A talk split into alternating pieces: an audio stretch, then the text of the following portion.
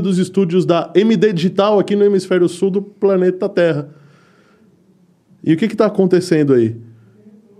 Não tem retorno?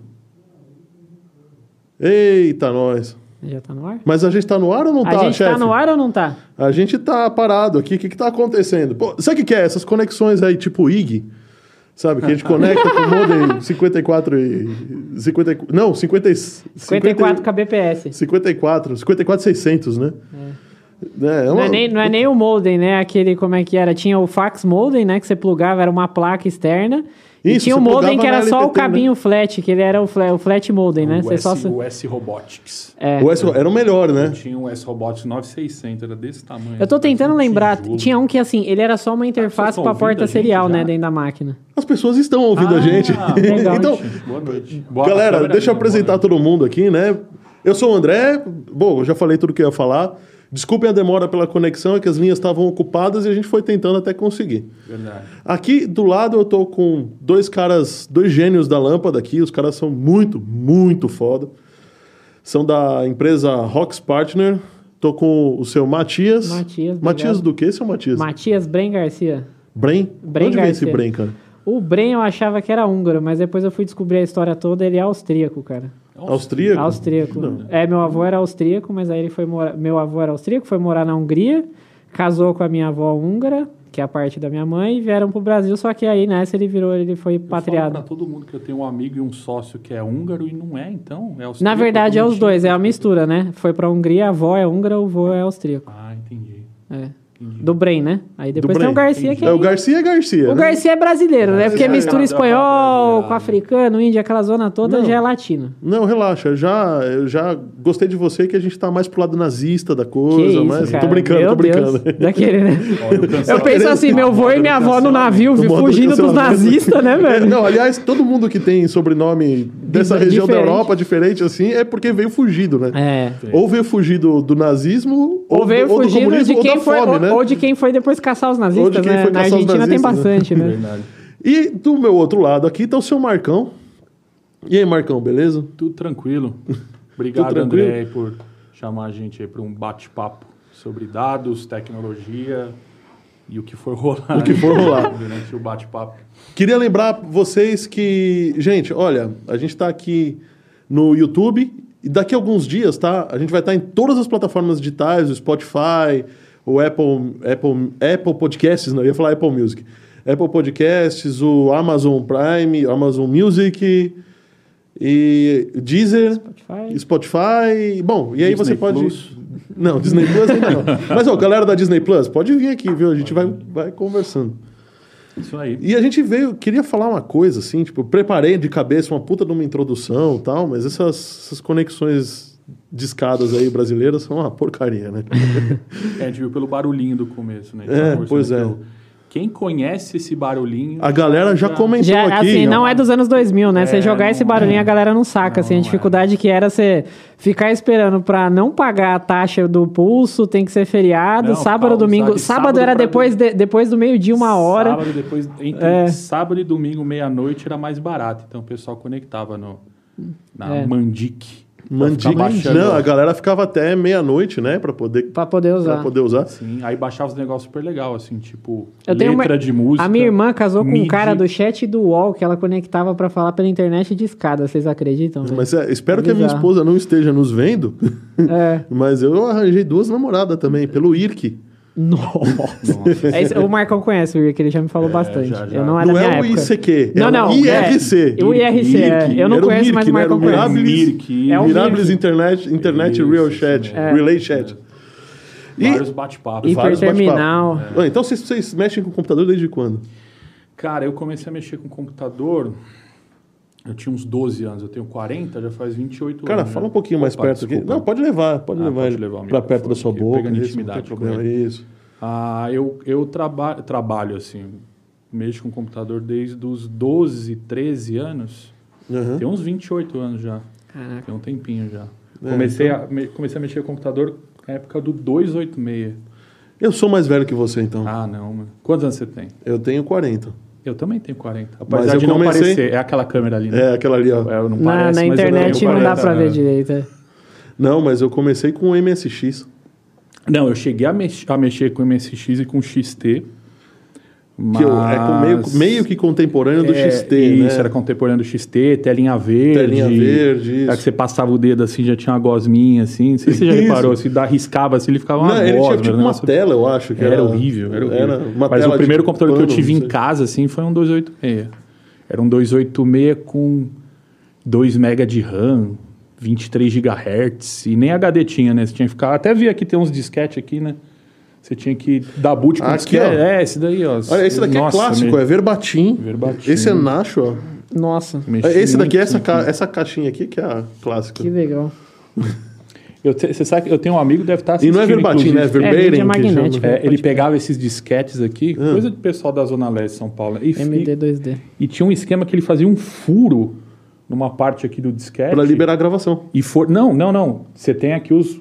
Você coloca e tira a gravação. Mas Isso. tinha um esquema que você fazia um furo, ele tinha um de 712 e um de 1.4. Ah, de pra tirar, pra 712 tirar o limite furava- da gravação pra ele gravar mais megas. É, você furava Ah. ele, formatava ele com barra qualquer coisa, e ele, o de Ele 712 que era mais barato. É, porque tipo, de você tem 1.4. FAT Porque, 32, na verdade- FAT 16, dá pra aumentar o tamanho, né? Não, mas não, não era isso não. Não? Ele- esse daqui, ele era, ele era um disquete de... Depende da mídia, por exemplo. Esse daqui, ó, se você for ver, a mídia é escura, tá vendo? Aham. Esse daqui é uma mídia mais marrom, não sei se dá Tô perceber. vendo, tô vendo. Então, isso daqui define a densidade de, de a densidade do material ferromagnético Magnético, dentro da, e da aí vai mídia. definir o tanto que dá E pra aí vai definir. Aí quando o cara faz uma, uma cagada dessas daí, o que que acontece? Você tem um, é sujeito a perda de dados. Isso daqui já perdia dado pra caramba, né? Não, Se você espirrasse aqui perto... nada. Ah, isso daí era Eu horrível. conheço a história, aí contando, você perguntou pra mim quando eu comecei a mexer com computador, né? Eu não tinha computador em casa, infância pobre e tal, fui mexer com computador assim, ter mais experiência já fazendo um curso profissionalizante pensando em carreira. Mas a minha rua tinha uma gráfica e era um cara muito bacana, assim, que ele trazia todo mundo pra aprender computação. Ele ensinava todo mundo ali. E ele contava muita história, ele tinha as, as fitas do Windows 3.11. Sim. Você começava a instalar o Windows 3.11. Aí, tipo, na de... era 12 fitas. Na, Na décima na décima segunda- fita, puta, quebrou. Você Quebrou. voltava lá pra primeira. Isso, sabe? isso, isso Era mesmo. bem assim. O Youssef aqui tá vendo a gente. É, ó, o Gabriel Fronzoni falou que o mic do Marcos tá baixo, acho que a gente já consertou. Tá baixo? Não, mas acho que já, acho que já, Já foi? O Youssef falava que jogava Quake nos servers da Mandic. é outro Quake, velhão, né? Quake. É, e também falou que ele tem um zip drive de 100 mega até hoje. Zip, Zip Drive, Drive, eu lembro. Eu lembro uma, um evento que eu fui, Hum. que era o matador de disquete, o Zip Drive. Tinha um, Isso. um aparelho de Zip Drive, assim, uma caixa com um monte de Com um disquete. monte de falei, disquete, Olha, mano." esse monte de disquete É, mas cabe isso nesse daqui, Zip em densidade simples, era 360k. Isso, Aí em densidade dupla era 720. 720. E aí tinha dupla densidade dupla, que é o 2DD, que era um Por isso que é 2 2MD2, megabytes. né? Que aparece aqui, ó. Isso. MD2D. MD2D, esse daqui é o MD2, é, D- acho que só tem. Até aqui, ó, dupla face e dupla densidade. Ó. Não, aí já Então- não é da minha... Assim, eu vi em museu e tal. Aí aqueles pequenininhos Deve ali ser já eram essa mídia mais bem azeitada que fazia 1.4. Uhum. Mas se você soubesse formatar, cabia até 2.1 mega. Cabia. Os disquetes da Microsoft lá, que vinham do, do os, os originais, o anti-pirataria deles era essa formatação Um outro mais tipo ferrada que dava, cabia, conseguindo exprimir um pouco mais de dados. Aí você não conseguia copiar o disquete. Uhum. É, porque daí tava diferente Aí o bloco e tal. tava diferente o bloco, compatibilidade. Mas enfim, vamos começar, né? É. Vamos lá. Bora. A gente vai falar aqui sobre dados. E eu acho que dados, cara, eu acho que é uma, é uma coisa que está muito em voga, porque, cara, é, ah, hoje em dia fala-se muito dos algoritmos, daquele negócio de manipulação da sociedade e, e esse, esse tipo de coisa. E tudo, o algoritmo nenhum funciona né, sem ter dados por trás. Sem contar que eu acho que eu, eu não sou um grande especialista de dados, apesar de conhecer, né, sem, sem contar que hoje praticamente tudo, a vida de uma empresa está dentro de um data center com dados Sim. é, como é que eu posso falar? Categorizados e guardados de forma correta e Uhum. Como em um né? armazém, né? Um Como armazém, de dados ali, perfeito. E eu queria saber uma coisa pra vocês. O que que é um banco de dados? Já falei, né? Cara, armazenamento de informação, né? Acho que desde o princípio da humanidade, assim, se você for pensar tudo que as pessoas precisavam catalogar informações, né, você já está ali, mesmo antes de você entrar com, com o conceito de tecnologia, você já tinha ali situações que precisavam ser armazenada, a- a- armazenado informações, né?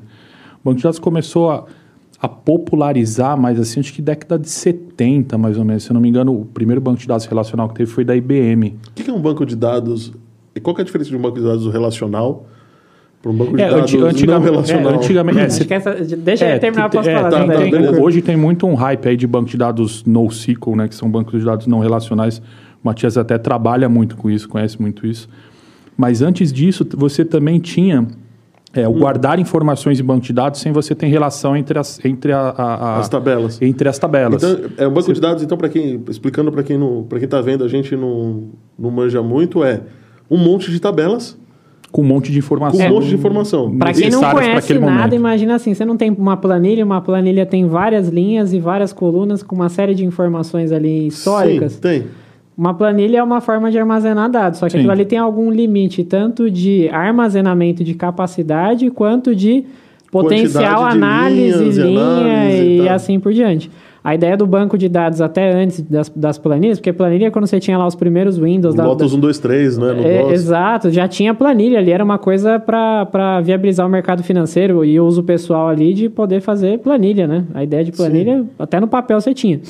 É, é de você conseguir escalabilizar esse armazenamento, potencializar as funções ali e a organização desses dados, né? Quando você ultrapassa o seu limite ali de 65 mil linhas, se eu não me engano, no Excel, é No por Excel, aí. né? Não, agora- É, agora talvez já Agora nas tá mais, novas é. tá mais, Mas tá mesmo mais, assim, vai é. preencher um milhão de linhas no Excel pra você ver. E outra, não é só questão de preencher, depois você tem a, a- o processar isso, né? Não abre no computador, então simplificando para quem pode estar vendo a gente aí de uma forma bem básica, é você conseguir eu vou- maximizar o potencial de armazenamento, de organização, de segurança, é, de disponibilização dessa informação, porque o Excel está na sua máquina. Você vai para um banco sim. de dados, você potencializa de ter softwares diferentes, pessoas diferentes, de- você consegue profissionalizar aquela informação, Sim. né? Você tinha muito, até a gente estava falando agora de S4, S400, não, a gente estava falando de S400 XT, máquinas Ah. Você tinha ali conceito assim de tabelas que não tinham relação, né? Você tinha, eu lembro quando eu comecei a trabalhar, trabalhar não, comecei a estudar computação, ainda tinha o DBase, o DBase. É, não, não precisa nem longe, exame, né? aqui- Quem é, É, mais velho, exame, mainframe, antes de ter, Sim, antes da sim, gente sim. falar de DB2, e que é o banco de dados do mainframe principalmente, né? Você antes tinha- disso, os, é, os programas COBOL acessavam arquivos exam, que Sim. nada mais eram, se a gente levar voltar para a planilha, um grande arquivo, pensando como se fosse na planilha, só que com uma capacidade muito maior de armazenamento do que uma planilha. Então, você conseguia armazenar gigas de informação ali dentro, né? Isso foi evoluindo, evoluindo até a gente chegar no que a gente O- conhece hoje de banco de dados. O Thiago, ó, a galera tá aqui, tá vendo a gente aqui, eu tô achando super legal. Tá o Thiago Carnicelli, o Youssef Zeidan, o Carlos Ganzaroli, o Gabriel Franzoni, Leandro Mendes, Leandrinho. Leandrinho. Um abraço pro Leandrinho. E. Abraço, Leandrinho. Ah, Leandrinho, é. abraço, hein, Abraço. cara. Eu não sei quem é você, Eu mas, cara, não, você é um cara abraço. legal, hein? Isso aí. E o Thiago Carnicelli aqui fez uma pergunta. Eu não sei se vocês sabem. Sabe dizer quanto a mente humana consegue armazenar de informações em gigas, por exemplo? Cara, pior que eu acho que é- essa informação tem. Eu já vi o Elon Musk falando sobre isso. Vocês sabem É, que o Elon Musk tem a projeto questão do, do chip, do, Neuralink. do Neuralink, né? Tá bem alto esse assunto. E nos estudos dele lá, ele tem esses números. Não só o que armazena, mas acho que é mais assim, é, o quanto a gente processa, né? É, ele tem outras, não é nem essa a filosofia dele, mas eles têm uns estudos desses. Não sei falar, mas se procurar pelos estudos do Elon Musk aí, Neuralink, vocês chegam nesse número aí. Pô, legal. Ó, procura depois, hein, gente? Não Neuralink. agora, Da- o procura, procura de Neuralink aí depois, ô Thiago, que você vai achar essa resposta. Tem, um- nos o estudos lá conceito do- certinho. Do, Elon Musk é bem interessante. Até o Matias falou do Neuralink. É que ele diz que a- a o, o- humano, para as informações que tem na internet, o único problema que a gente tem é uma interface. Né?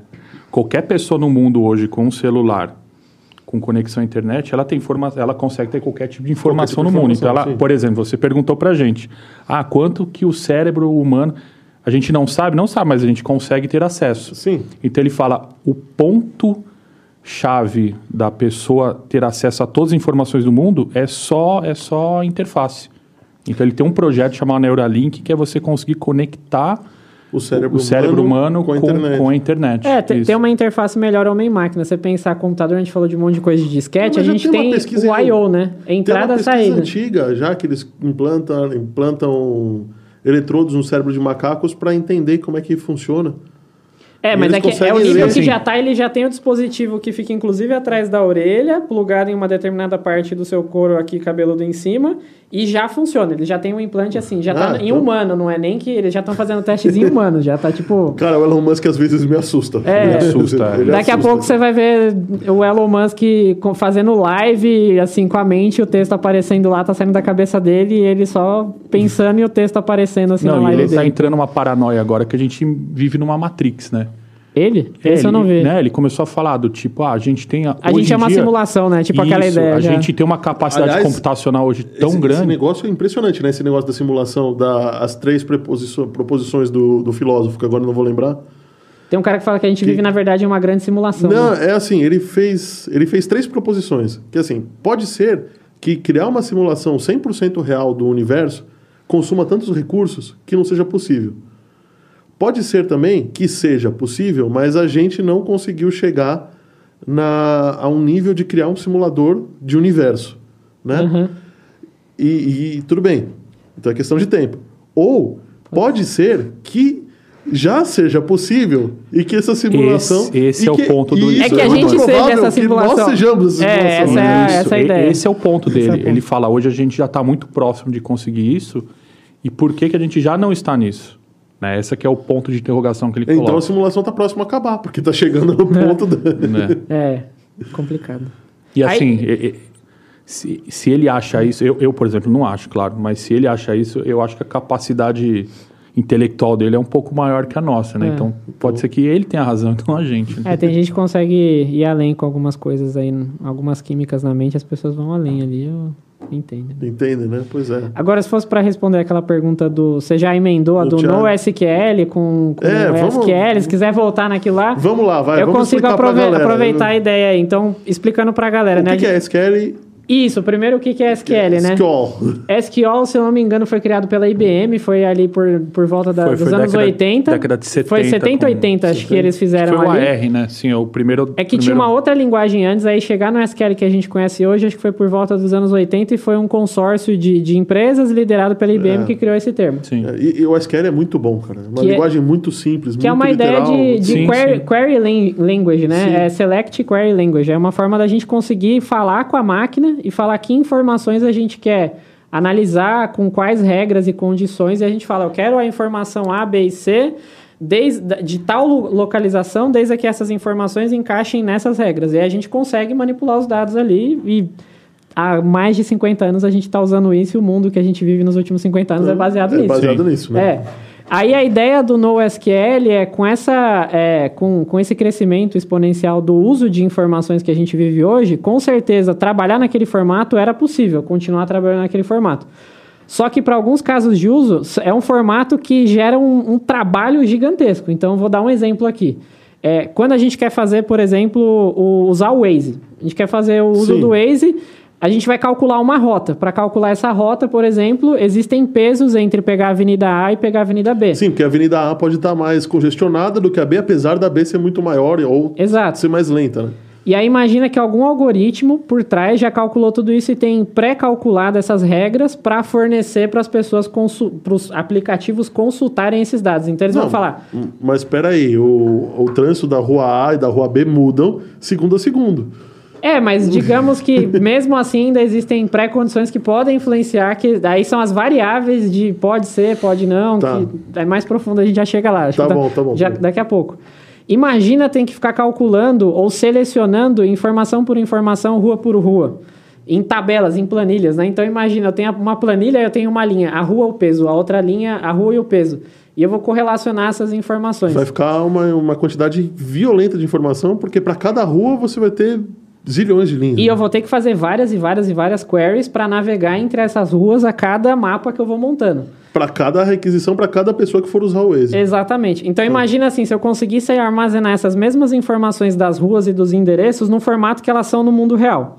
Então, ao invés de eu armazenar, por exemplo, numa planilha, eu armazenaria essas informações em um formato do que a gente conhece aí no, do, do, do mundo um real. formato de mapa, vai. De grafo, que a gente conhece é algoritmo de grafo, que é o que o pessoal usa para fazer labirinto. Tá. Então, por exemplo, um exemplo é, existem hoje bancos de dados NoSQL que são é, para armazenar informações em formatos de grafo. Então, quando o aplicativo, a pessoa vai buscar a informação, ao invés de ele buscar numa planilha ali, por exemplo, ele consegue extrair a informação já no formato de rota, de caminho. Então, quando ele perguntar, eu quero a próxima rua para o banco de dados, o banco de dados vai iterando as ruas que estão coligadas com seus determinados pesos e vão mudando as informações. Então, a dinâmica de consumo das informações no NoSQL fica muito mais parecida com o caso de uso para o qual ela vai estar ali, entendeu? Então, a mudança de paradigma aí desses É 50 violenta, anos cara. é violenta, entendeu? Mas acredito que o mundo real haja mais desta forma do que eh, todo quadradinho em tabelas. Né? É, Não, sim, porque você tá, tá começa mudando a ter- bastante agora. ter, é, a tecnologia vai evoluindo por necessidade, né? Você começa Sim. a ter tipo, necessidades que um banco transacional hoje não, não conseguiria suprir, por exemplo. Não que isso inviabilize ou que a gente não vá usar mais, né? É que agora a Sim. gente tem Não. mais opções para cada uma para um caso de uso não- diferente, Sim, né? perfeito. Então o que você está falando é que o Waze, por exemplo, não seria possível sem um banco de dados não relacional. Exato. Ou- ou seria exato, possível, exato. mas cons- Mas não falando consumiria- que também ele não usa um relacional, ele deve usar vários tipos de banco de dados para vários propósitos que tem dentro do aplicativo. Entre eles, com certeza, ele usa bancos de dados não SQL lá dentro. Caramba, então a gente já, já chegou vários, vários, Vários, temas vários aqui temas misturados. conversa, né? Tá bom, vamos, vamos, vamos ir um ponto para trás. É, quais as aplicações assim comuns que, que, que usam banco de dados no dia a dia para galera? Banco de dados, cara, você Ou melhor, o que, que não usa banco de dados? É, hoje acho que quase praticamente tudo usa, né? Eu acho que tem algumas vertentes assim que utilizam bastante. Por exemplo, é, até o Matias estava comentando do, do AR da, da IBM, foi muito puxado por questão bancária, né?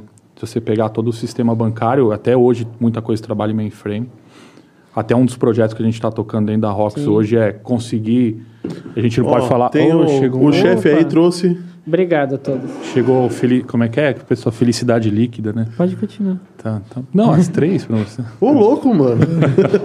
Mas já. Muito sim. obrigado. Valeu. É, muito, muito, re- é, teve muito uma evolução por causa de rede bancária, né? É, até como, como tu falou da utilização do mainframe, década de 70, década de 80, ainda tem muito isso hoje, né? Como eu falei, tem um projeto na Rox que a gente não pode abrir o cliente que tem compliance lá e Alguns. tal, mas tem um projeto que a gente está fazendo uma migração do mainframe dentro, de uma- dentro da cloud da Google. E outro, outro que é muito utilizado, que a gente, a gente tromba muito aqui, ah, tromba muito na Rox no Brasil, são as bases que dão sustentação para RP. Né? Até a gente viu o bate-papo aqui com o Bruno e com o Elton lá da RP. Ah, é, aliás, é, eu vou deixar aí o card, acho que, não sei, acho que é desse lado aqui do vídeo. Não, perdão, é desse lado aqui que vai aparecer o card pro episódio da RP Serve, aí pra vocês darem uma Isso, isso, eu assisti. Aliás, um abraço aí pro Bruno e pro Elton. Ah, eles comentaram muito no dia lá, Proteus, ah, SAP, né, esses Uhum. RPs de mercado, assim, eles, são, eles, eles são fundamentados, são trabalhados em cima de banco de dados relacional. Sim. Né? É, aí, de novo, porque o problema nesses, nesses negócios é muito relacional isso mesmo. é muito relacional, isso, por isso que tem... Aí você tem os bancos de dados mais comuns, né, que é o Oracle, que é o mais comum, o SQL Server, que é o mais comum, né. Só que você também começa a ter um custo muito alto para administrar. Foi aí que começou a entrar alguns bancos de dados que são free. Tipo né? MySQL. Tipo, é, tipo o- MySQL, o próprio tipo Postgre. Postgre, o Express, né? Sim, sim. Foi tendo evoluções. Eu acho que, assim, eu, eu sempre trabalhei com banco de dados mais tradicional, né? O Matias, ele já pegou Depois. essa fase de evolução é de banco de dados mais no ciclo. O que eu observei Ele veio da época nessa do trans- Mirk, entendeu? É, aí eu, eu já sei, eu depois, Mirk, é, é, então, eu sou dessa época É questão de que- geração só, não É tem questão de problema. geração. É. Eu comecei a Falou trabalhar... novinho, né? É. Você tem quanto? 15, 16 anos? Tô fazendo 29 agora. Puta, o cara tem quase não, 10 anos. 10 já anos de diferença. É.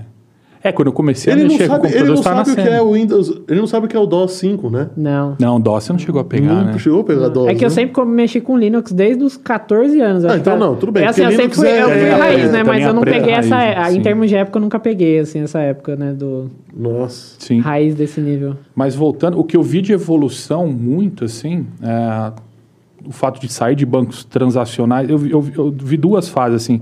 Você tinha muito pessoal trabalhando no banco de dados transacional, muito DBA, né? DBA Oracle, DBA SQL Server. O eu comecei a entrar mundo nesse era mundo. CDBA Era. CDBA, sim. É. Eu o fui meu um era desses. CDBA e eu não fui, DBA eu era não o consegui. melhor É, emprego porque, do mundo. putz, era o melhor Eu emprego não do tinha mundo. quem me explicava, eu O cara era o dono da casinha e- ali. E, e não conseguia entender como é que funcionava e tal. Foi desesperador, até a hora sim. que eu desisti. É, eu, por exemplo, eu mudei, conheci o Matias trabalhando com Sim, banco de dados, eu mudei chefe. minha carreira Foi teu chefe? Foi meu chefe. É. né? por um, por um bom tempo. Bom até, tempo, né? acho que mais de um ano, com é, certeza. Acho que sim. É, e eu vi, eu vi duas fases. Assim, uma quando começou a ter, começou a ter demanda assim, de custo muito alto para fazer a implementação. Né? Você trabalhar com Oracle, trabalhar com SQL Server, com DB2, é muito caro. Né? Você já tem o custo do RP, que ele é, que ele é, é- Sim, que é é de, alto, de implementação, que é alto, ainda você tem o custo do banco de dados.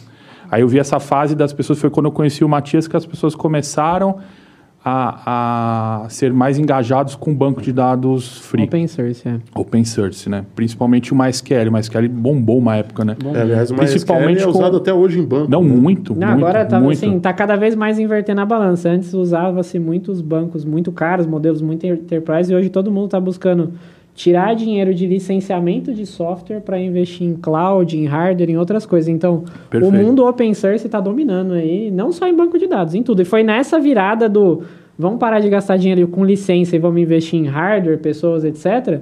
Que aí foi onde a gente se conheceu e eu tava mais na vibe ali do MySQL, Isso, o o essa Matias, coisa toda. época, ele era DBA do open source. assim, super, eu era é, o cara do. Linux. Na empresa todo mundo usava o Aí a gente Windows, eu discutia, eu falava assim, eu como era pro Oracle, assim, né? Eu falava, pô, Matias, mas se der um Windows problema, cara, precisa abrir um né? chamado, como é Aí que a gente vai fazer? chamado, mano, Chamado, tem uma não. comunidade e tal, É. então essa quebra de paradigma, ela- até hoje, é, se você pegar DBAs, é, é- é o que o Matias também estava falando, é, uma coisa não substitui a outra. Não é que o banco NoSQL vai matar o banco de dados transacional, né? um banco free vai matar, faz tudo que o banco NoSQL faz.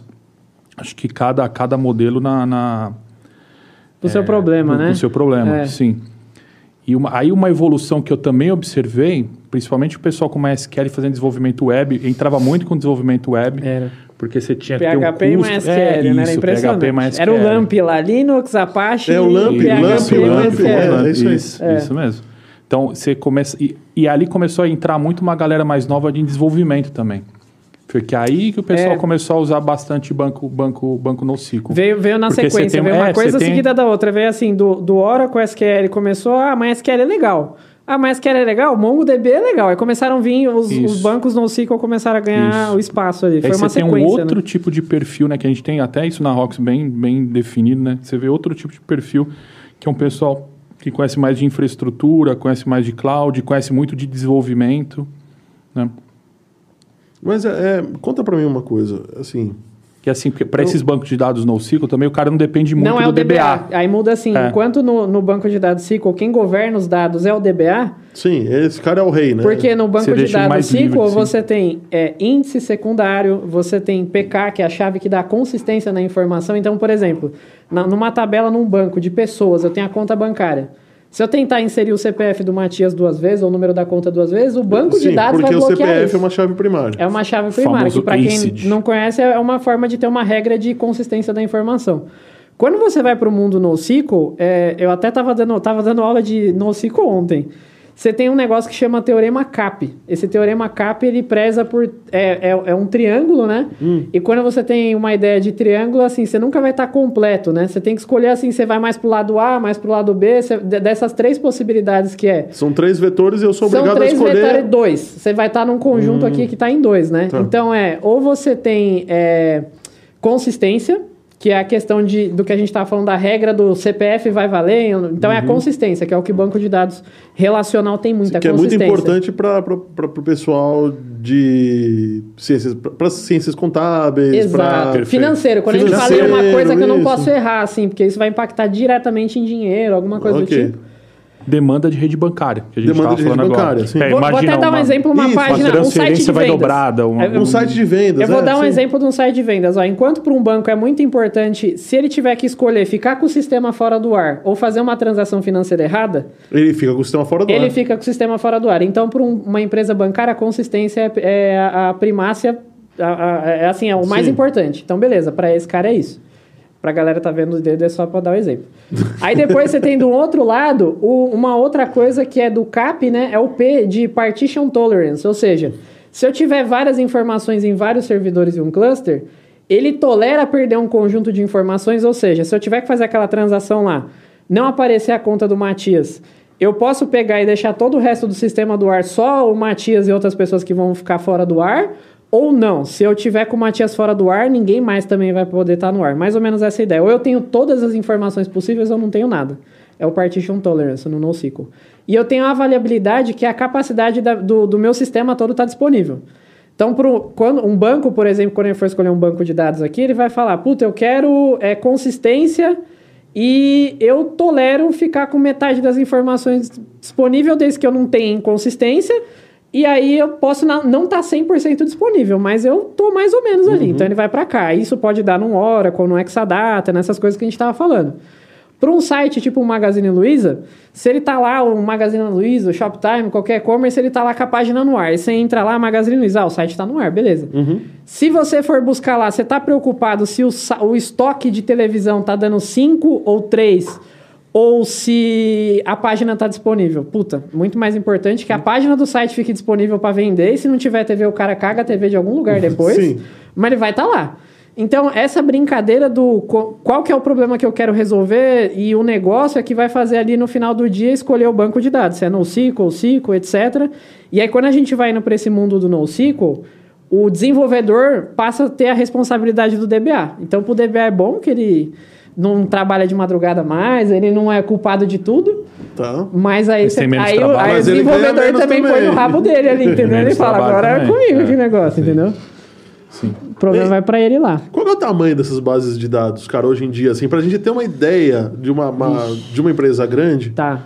tá? Sei lá, a gente falou do Magazine Luiza, né? Não- Qual que é a ordem de grandeza dessas bases de dados hoje? Você sabe qual que é o maior, sei lá, um, um SQL da vida, um Oracle SQL maior que tem de cabeça lá? Eu, eu tenho várias ideias Na na, empresa de cabeça. vocês, é, beleza, É, eu tô pensando em qualquer um, sem falar empresa, cliente. É, sem falar cliente. Ah, os maiores, assim, você pega... se- 20, 30, né, 40. 20, 30. Não, tem alguns 70? de 50 tera, 70 50 tera, tera? sim. Não Um- chega na fase no- no- no- nos petabytes. Não, Não, mas aí não, a não. gente tá falando do banco de dados, Do banco não de do dados. data lake, entendeu? Porque aí você tem um banco de dados que é o transacional, onde tá a informação quente ali, ó, processando. Uhum. Tipo, ah, você tem um mercado lá, o cara tá passando compra no mercado, tá processando a compra. Ah, é. a gente- Aonde- é ainda importante até tem- falar. é. Supermercado, aquele caixinha do supermercado, Caraca. interage com banco de dados, É vários, né? muito. Mu- não, mas você Muito. não tá entendendo. Esses Muito. 70 teras aí com certeza é de algum Muito. mercado, certeza. Sim. Mercado, com- é, como ele tem que ar- armazenar informações de venda, você imagina que começou a fazer um barulhinho. Ixi, ali. é um barulhinho. Vai explodir uma bomba Vai aqui explodir alguma ou... coisa? Eu acho que vai. Vocês precisam saber agora exatamente o que, que é isso daqui, ó. Isso daí é um... É um, é um Discman. disc, não, que Discman? Não, não é como é que é um gravador isso aí? Não, Não. não. Não, não é um Discman, é Walkman. Walkman, é isso aí, Walkman. Walkman. Walkman. Caraca. Isso daí o pessoal usava pra. Sim. Meu irmão, eu lembro meu irmão tinha um desse aqui, amarelo, da Panasonic. É, eu tinha um desse também. Eu tinha um bem amarelo da borrachado, Sony. né? Era pra, é pra usar com isso daqui, ó. É. pra usar Aqui, ó, você. Só é, faltou vou a te- gente vou te botar a explicar, fita Matias. e- Você pega isso daqui, põe ali, aperta o play. Pô, pior que eu fico imaginando as crianças de hoje em dia vai ver essas porcaria aqui, vai Tem ficar um- doido, velho. Não fala que porra é essa, pai? É, não. E não sai som, né? né? Não sai som, não tem Não, você tem que falar. colocar É, um você não fone, tem né? Não fone tem aqui, né? Cadê o tá- fone? tá De Tá fone. aqui, ó. Caraca, bicho. Ô, você Não. vai ficar tirando coisa de da mesa? Eu vou tirar mais um, mais. Caraca, meu, não vou nem ficar olhando aqui. Isso daqui eu acho que é, é pra, Ah, isso eu sei. Vamos ver se o Matias sabe. pra Cara, se referir a vocês. Pode abrir, Esse pode aqui abrir. eu sei o que, que é, porque eu já vi, cara. Isso aqui é fita de backup, eu acho. Eu não Ah. sei se é fita de backup, mas tem cara de fita de backup isso aqui. É uma fita DAT de backup, né? É, uma fi- fita não, isso DAT aqui eu de olhei fita de backup. backup já. Não, já, já vi fita de Meus- backup um do. meus primeiros empregos ficar trocando essa fita aí. O Oracle, a Oracle E era a tinha maior uma, uma dessa responsabilidade, daqui. meu chefe, falar tem storage tech, alguma coisa assim. Tem uma, uma Acho que eu fita de tenho até backup da certificação Oracle. desse É, você treco tem aí, então. tenho. É. É, um dos primeiros empregos que eu tive tinha que trocar essa fita. Aí meu chefe colocava o maior pavor. Ele falava: Olha, se você trocar errado, a gente pode perder todas as informações da empresa. Nossa, eu ia com medo. Cara, é um assunto interessante. Isso aí é uma grande fonte de vazamento de informações, sabia? Sim. Gigantesca. Vai saber o assim, que tem aqui, ó. Sabe qual Eu que é o problema sério eu- de muito data peguei center? Isso, eu peguei isso daí de um. Eles iam jogar isso no, no lixo No lixo. e não apagaram, provavelmente, né? Você precisa da- do robô específico, da versão pra Da fita, versão, não etc. Muitas vezes não tem. Iam jogar no lixo e eu peguei. Peguei umas quatro, foi a única que sobrou. Quando você pega compliance de empresa séria mesmo, Eu não posso falar o nome da empresa. Não, tá? não, Não, claro. óbvio, mas você tem que. Uma das coisas Não vai é. falar que é a 3M, fita de né? backup tem que estar criptografada. E é tradicional de ter muita gente que não criptografa a fita, aí É pega. claro, porque criptografar a fita é, vai gastar mais espaço na fita, mais É. armazenamento, vai demorar mais para recuperar a informação. Então é um saco. Aí isso. armazena, alguém pega, passa a mão na fita e leva embora, tem um backup do banco inteiro, com um monte de CPF, É, sim, cartão de é. crédito. Isso daí é batata, velho. Um compliance enorme de, de segurança de informação. Aí Quando passa um motoboy lá pra levar a fita pra. Quando você vai fazer projeto de PCI no checklist, Sim, sempre tem isso daqui. Fita de backup, tem? Tem, então tem, tira. então tira. Ou faz assim, criptografa, põe num cofre. É tipo mega sério, assim. Deixa eu só Aqui dar ainda, ainda existe isso, pessoal? Tem Acho que data não, né? center, tem pra caramba. Os Ah, antigos verdade. ainda, né? Cara, backup de storage. Você pega, tipo, essas empresas aí de data center, os caras fazem tudo backup de storage em fita. O, a, É a não é Amazon, barato, né? se você for em Ah, não, cloud, sim, mas não essa daqui, Se né? for em cloud, Não, não, essa não. enormes, Isso daí não deve né? caber nada. vai parecer dia- bizarro, mas a Amazon, o Google usa isso, aí Sim, ainda. sim, Bizarro. Eu queria só dar um lembrete para vocês aí que estão assistindo a gente. gente. É, Compartilhem o nosso vídeo aí nas redes sociais. Deu pra ver que os caras manjam pra caramba. Você é professor, né? Sou professor, não falei Matias aqui, é professor, coordenador Professor, do né? curso de Big Data da Impacta. É mas... É, mesmo? não deu tempo de falar. Se alguém estiver procurando fazer um MBA, eu dou aula na, na Impacta, no MBA da Impacta lá. Sou professor das disciplinas de arquitetura de Big Data e NoSQL aqui também, é, em gestão de dados, ali, integração, essa parte mais tecnológica do, do, do MBA lá. Por isso que ele é todo eloquente, assim. É, Ah, É. agora, tá vendo? Então, um convi- convite aí pra quem se interessar, muito bacana. Então compartilhe aí nossos vi- nosso, nosso link aí nas suas redes sociais. Conta no grupo aí que a gente tá. Tem três loucos aqui falando de umas coisas estranhas, Por favor. mas que, que parece ser legal. A gente tá pelo menos tentando desmistificar um pouco dos dados, que o pessoal fala muito, é, porque a empresa usa os nossos dados, faz não sei o que e tal. Pode ter uso criminoso de dado? Como assim? Pra caralho? Como ah, assim? não, beleza. Muito. Pô, pra caralho, né? Muito, muito. Mas depende, você tá falando se a gente faz isso ou se o Não, povo não, faz não. isso? Não, Se a as gente não faz, vocês Se as não, pessoas de fazem, não, É. é, o, é o não medo hoje da sociedade, é o tudo que o pessoal tá investindo em TI hoje é pra É para segurança de dados, né? segurança de dados. Você, você pensar assim, ó, vou falar até um negócio pesado aqui, um assunto pesado eu não digo sério, né? Você pegar na Segunda Guerra Mundial, as pessoas, quando sabiam que os nazistas iam entrar na cidade, é, com medo de todo o processo que ia ter de captura do- das possíveis pessoas que eram é, judias, ali, judeus, eles iam direto no centro da cidade, onde tivesse ali o que seria o cartório, e queimavam. Era o sonho, assim, antes de- da invasão nazista, queimar o cartório. Porque onde tinha o registro das pessoas, você tem o nome, o nome da família, N coisas que poderiam indicar se elas eram, de alguma forma, ligadas ao judaísmo ou não. Você imagina no mundo que a gente está vivendo hoje, o quan- quantos tipos de. A gente está se dividindo cada vez mais a sociedade em vários grupos, ou N coisas que a gente concorda ou discorda, e o tipo de perseguição que pode ter. Então, o fato da pessoa ser A ou B, que é uma informação dela ali, vai, vai dar um puta problema. Criminoso, perseguição, roubar informação para roubar o cartão de crédito, tem um monte de Um problema. monte de problema, né? Por isso que vocês. Marco é vocês- corintiano. Você é corintiano. Porra, Graças a Deus. Você foi minha cara, eu gosto de Deus. corintiana. Você já, já pensou se alguém descobre? Ô, João, por que, que a gente chamou esse cara, velho? O cara é corintiano, Pô, o cara. é corintiano. Eu não posso falar nada. Meu pai é corintiano, Você é fica corintiano. esperto aí com a sua carteira, com as suas informações, você sabe como é que é corintiano, velho. Viu? A Esse gente tem- iPhone aí. Esse iPhone é. Ó, o seu iPhone é menor que o meu, nem vem. Hoje tem uma pergunta aqui, cara. O Kleber Amato, Amato, Amato, acho que é Kleber Amato, perguntou: inteligência artificial Vulgo pode. geleia. Ah, então o Geleia perguntou assim: inteligência Famoso artificial Geleia. pode entrar na área de banco de dados? É, Eu acredito que ele sim. queira fa- Eu- falar de desenvolvimento de banco de dados com desenvolvido pela inteligência Ou qual que é a artificial. interação de inteligência Não, hoje- artificial hoje, com assim, banco de dados? É, é difícil falar, não entende muito bem a resposta, mas tem alguns bancos de dados que já tem, tipo, a própria Oracle. Um a exemplo, a própria Oracle, Oracle tem. lanç- lançou, tem agora uma versão dela que é, é a Autonomous Database, né? Ela própria se administra, ela própria uh, resolve performance sozinha, então ela já tem ali um, um, um algoritmo de inteligência artificial própria dela para se auto-administrar.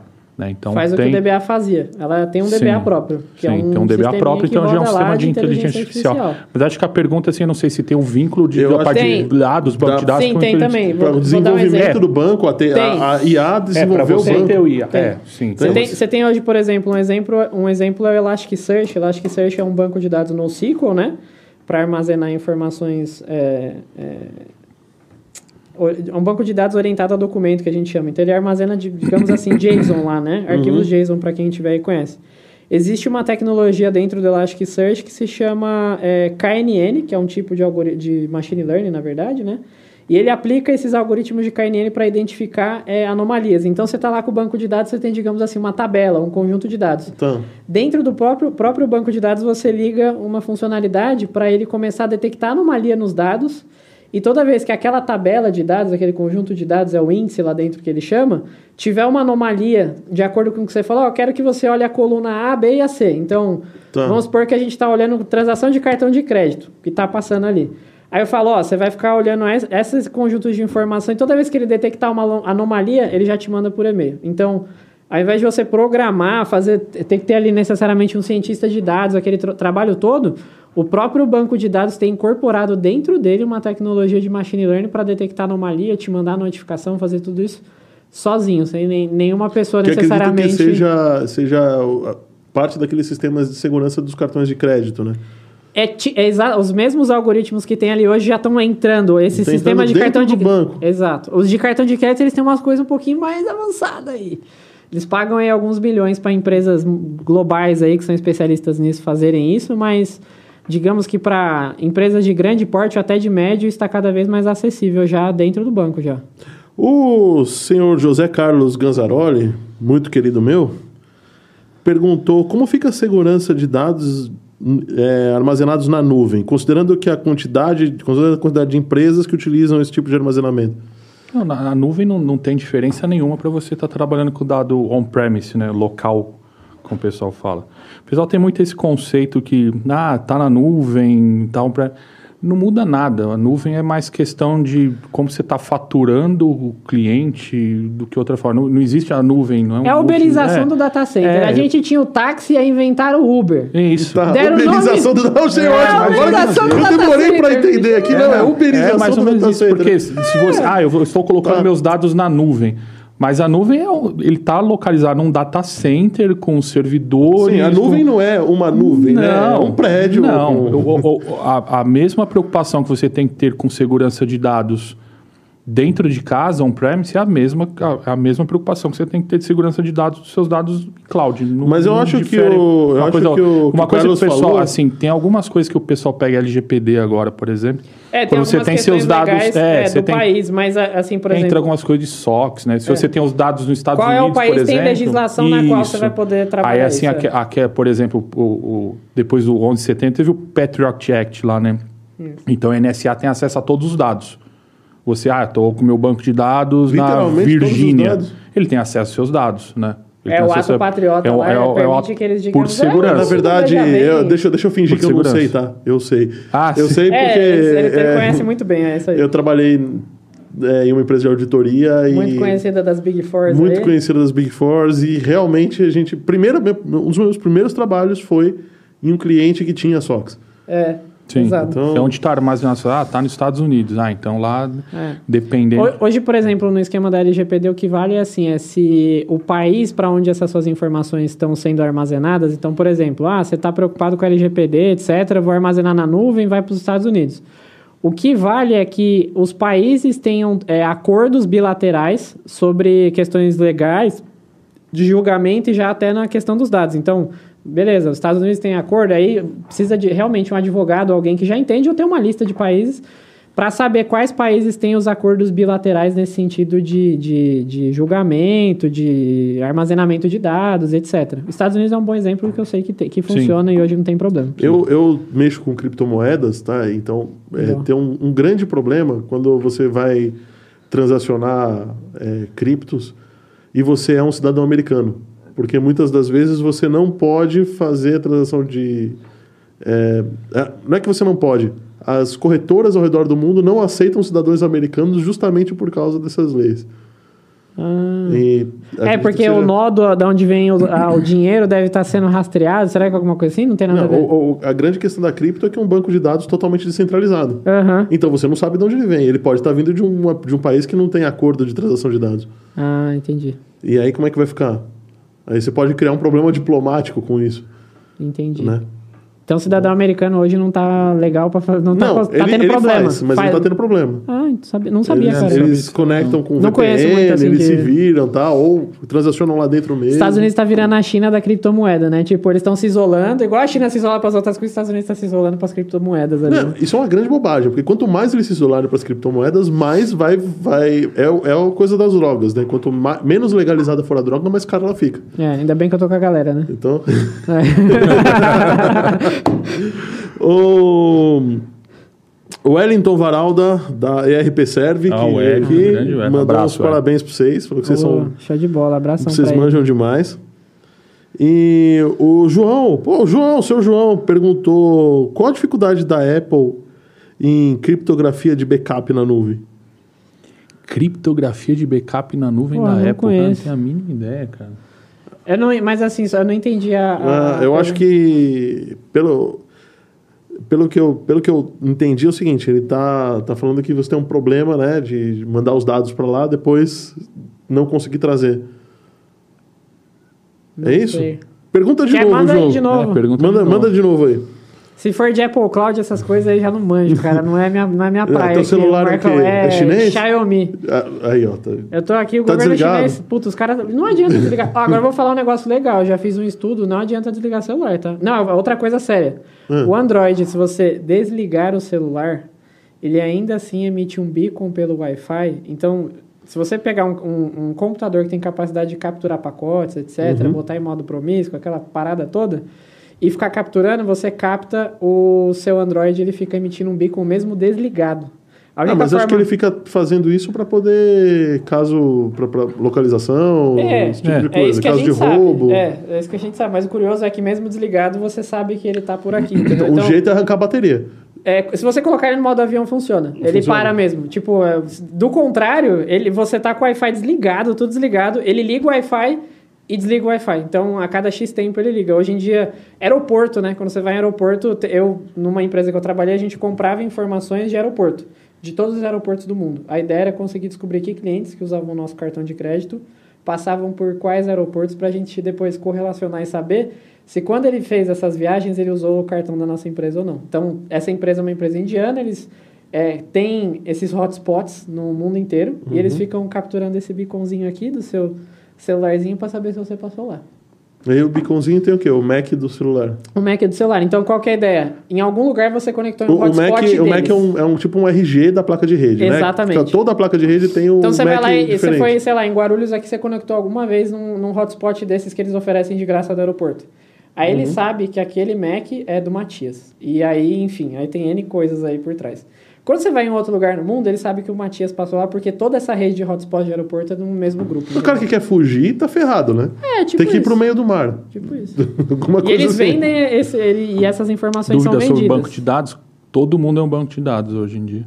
Todo mundo é um banco de dados. É bom, Se você é. achar que você não está sendo rastreado, você está sendo rastreado. É verdade, né, Marcão? Sim, Puta todo merda. mundo é um banco de dados hoje. Você sabe que a gente tá. Aquela- O pessoal fala, né? Você sabe que você comeu quinta-feira passada?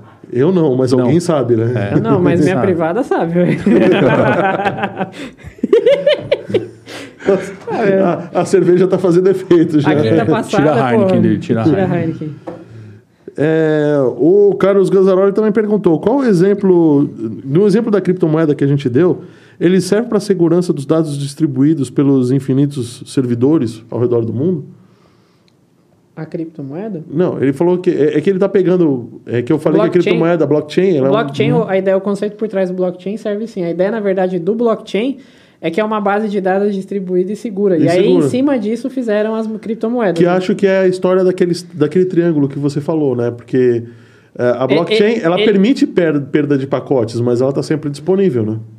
Ela, ela teria, acho que aqui olhando para o todo, de alguma forma, não sei se ele vai ter consistência, né? Que é a questão. É, ela tem que é- consistência, não. porque Consistência tem- ela tem- tem, porque tem- ela, precisa, ela, é é financeira. E aí o que ela deve ter é a disponibilidade. O que ela não vai ter na lógica que a gente está falando é partition tolerance, porque pelo que a gente está falando, nunca vai poder, sei lá, seu dinheiro ficar fora do ar. Então ele vai ter alta disponibilidade e, sei lá, uma ideia, né? Alta disponibilidade e consistência, alguma coisa assim. Isso, mas ela pode perder pacotes, porque pode ser que eu faça uma transação que está num nó e esse nó cai imediatamente, não deu tempo desse nó ser propagado. É, é que se eu não me engano, aí eu não vou, vou entrar nos negócios muito obscuros do protocolo e tal, porque é, é o conceito, né? Às vezes, assim, vou dar um exemplo, no Hadoop ou em outros ecossistemas de banco de dados, a gente tem, quando é feita uma transação, ela é feita em memória. Então, assim, primeiro eu replico para três ou vários servidores. Só um deles necessariamente vai, putz, falar, terminei de fazer tudo isso. Mas eu já tenho vários outros que fizeram, mas não persistiram no disco ou não já para sempre, né? Então, às vezes, um, sei lá, um exemplo, eu não conheço o blockchain para falar com total profundidade, tá? Mas eu imagino que às vezes aquele cara não, mas vários outros já receberam a informação e podem depois processar isso, e não necessariamente a rede ou o ecossistema vai perder o dado, né? A blockchain funciona muito como, como um protocolo do, do torrent. Perfeito. É, é. Tá, então é um é aqueles dados distribuídos um para muitos dentro dos, dos roteadores e cada nó recebe 100% da informação. Quando você vai ter uma transação, você vai ter uma confirmação da transação. Isso, pode ser que só um confirmou, mas não, Não, mas necessariamente. é- é- todos tentam confirmar. Entendi. O primeiro que confirmar é aquele que ganha, por exemplo, o prêmio da mineração, que a gente chama. Ah, tá. É Tá. que daí, no caso, Mas- já é a criptomoeda, porque... Isso é a criptomoeda. É, porque Quando- é isso que eu tô falando. Blockchain por baixo, assim, a criptomoeda é uma implementação do blockchain, do ela tá no blockchain, nível pra isso, cima, tá, entendeu? ela está É. em segu- numa segunda camada. né? Exato, exato. Por baixo, é, E, e o que todas as empresas querem não é exatamente a criptomoeda, é o blockchain, né? Que é a tecnologia é, que. a, a IBM tinha uma, acho que era Hyper... Não, teve uma tecnologia que a, a Eu tô IBM... com Hyperloop na cabeça, mas acho que não É, é isso. Hyper, não. alguma coisa, velho. Tô tentando lembrar uma, cara, eles foram, eles foram num grupo que eu trabalhei e tentaram vender. Eles foram no Banco Central aqui no Brasil. Em todos os bancos eles tentaram entuchar isso um, dois anos atrás, 2018, em geral. ele- O Pix era pra ser montado nessa porra, mas no final não conseguiram Não fazer dar certo. é. O Guilherme Dia, acho que é Guilherme Dia, conhecido de vocês, Guilherme Não? Dia, não. Não. perguntou como definir acesso produtivo a dados a cientistas de dados sobre a necessidade da criação de modelos com dados íntegros. Caramba! Cara, pela pergunta. Deve Eu ser o acho que eu- Guilherme Dil. Deve ser pela Guilherme per- Dil. tá, Ah, Dil. Ah, pela pergunta complexa. Essa é uma pergunta interessante, é legal. É, tem... Cara, eu de- de- destrincha a pergunta aqui, porque eu acredito que um monte de gente. Não, aí é legal. Agora, acho que até para tentar é, facilitar para quem tá ouvindo entender É. o porquê do problema, né? Isso. A gente falou, sei lá, 10 minutos atrás aí com a cerveja que eu tava na cabeça sobre roubo de informações. Chamamos o cara, o Marcão de corintiano, aquela zoeira toda, né? Falei, ó, você não quer ser roubado no mundo digital, não fica perto dos corintianos. Não É. acesse o site do Corinthians. Mas hoje em dia, se a gente pensar Siga o que Instagram do Corinthians. Não o Instagram do várias Não empresas estão querendo fazer uso de forma inteligente de dados, né? É, e ao mesmo tempo em que todo mundo quer usar toda a informação disponível para fazer mais análises, monetizar essas informações, tomar decisões inteligentes e tudo mais, para conseguir fazer tudo isso, a gente precisa de muita gente analisando muita informação. Sim. E no meio disso tudo, a gente tem justamente o problema do quê? Eu tenho muita informação na minha empresa, essa informação é sigilosa e pode comprometer uma série de pessoas. Um grande exemplo é, enquanto o segmento bancário existe, o Lula pode ter conta no banco, o Bolsonaro pode ter conta no banco, várias pessoas vão ter conta no banco. Inclusive no mesmo banco. Inclusive no mesmo banco. A gente não sabe aí onde. Lógico que esses caras são espertos, eles mandam tudo pra Bahamas, né? a É, porra não, toda. tudo bem, aqui, mas pode ser o mesmo banco de o Bahamas, primo, a inclusive. tia, a empregada tem conta aqui, Sim. né? Mas de alguma forma, quem trabalha nesse banco pode ser de algum sindicato e estar contrário àquele, àquele determinado presidente, governador ou prefeito. Pode ter algum cunho ideológico, enfim, por algum motivo, as pessoas podem querer expor informações. Então, o desafio das empresas que têm muita informação, informação de valor, intangibilizar essa informação em análises e dinheiro, é colocar cientistas de dados e outras pessoas para poder usar essas informações.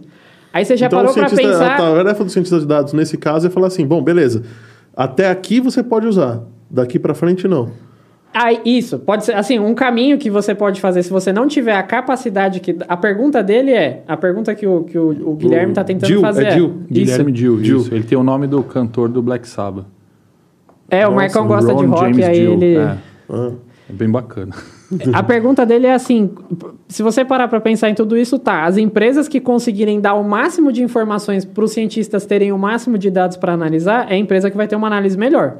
Então, o desafio dessas empresas que estão hoje gigantescas, hoje na grande maioria é mercado financeiro, telecomunicações, provavelmente as grandes empresas de entretenimento. Não, cara, telecomunicações vai analisar tudo, né? Porque tudo vai passar coisa, pela né? banda, pela Bastante coisa. tudo que eu faço na vida passa pela internet. Olha, quando a gente anda, a gente troca de torre de celular, então tem uma movimentação de pessoas em regiões. Então, essa movimentação de pessoas em regiões, que é a quantidade de pessoas conectadas nas antenas, dá para inferir regiões onde eu deveria abrir comércio, onde provavelmente vai expandir moradia. Isso sem, sem dar nenhum dado Pessoal, pessoal. se eu só falar. Não, é, isso mais ou menos, né? Se eu só falar o, o, o aparelho. o percentual o, de pelo, pelo análise do aparelho eu posso inferir o tá valor que a pessoa tem forma, né? monetário. Sim, sim. Eu falo o aparelho e a quantidade de pessoas conectadas em locais, eu consigo inferir o quanto aquela região está crescendo para determinado tipo de pessoa, comércio. mone- mo- é, grana. Uhum. Se eu chegar no nível da pessoa, eu consigo comprar bases de dados que informam outras informações e eu consigo Inclusive inferir tem muito um mais. site que me deu muito medo quando eu conheci, chamado Tudo Sobre Todos.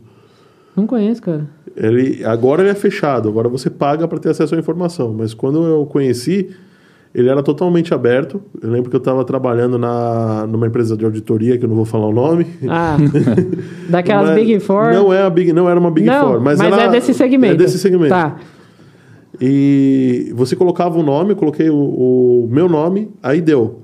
Você mora na rua tal, o Ah. nome dos seus vizinhos são esses, eles têm tais carros, você tem esse carro. louco. Mas isso era. Seu pai e sua mãe são esses É. e você não tem namorada. Essas Eu falei, informações "Caramba, Como que ele existem, é. sabe, né? Que não tem namorado. Como é que ele sabe que não tem namorada? É que isso aí hoje em dia Ou não você pode não ser é casado. acessado. Não, não tem namorada mas não, não é casado. Não é casado. Não é casado. É, aí pode É. ser. Então, o desafio hoje é assim, até algum tempo atrás isso era mais acessível. Hoje em dia, com tudo que está sendo feito, graças a Deus, de, de lei de proteção de dados, o desafio é como é que eu deixo esse cientista de dados analisar, e às vezes essas variáveis todas são importantes de alguma forma, Sim. só que num ambiente seguro. Então, existem técnicas e tecnologias que foram criadas de criptografia, descaracterização das informações, é, tokenização. Então, é mais ou menos assim. Um CPF é um dado importante para algum tipo de análise, pode ser, para juntar as tabelas, né? A gente estava Sim. falando de banco relacionado, para juntar a tabela A com a B.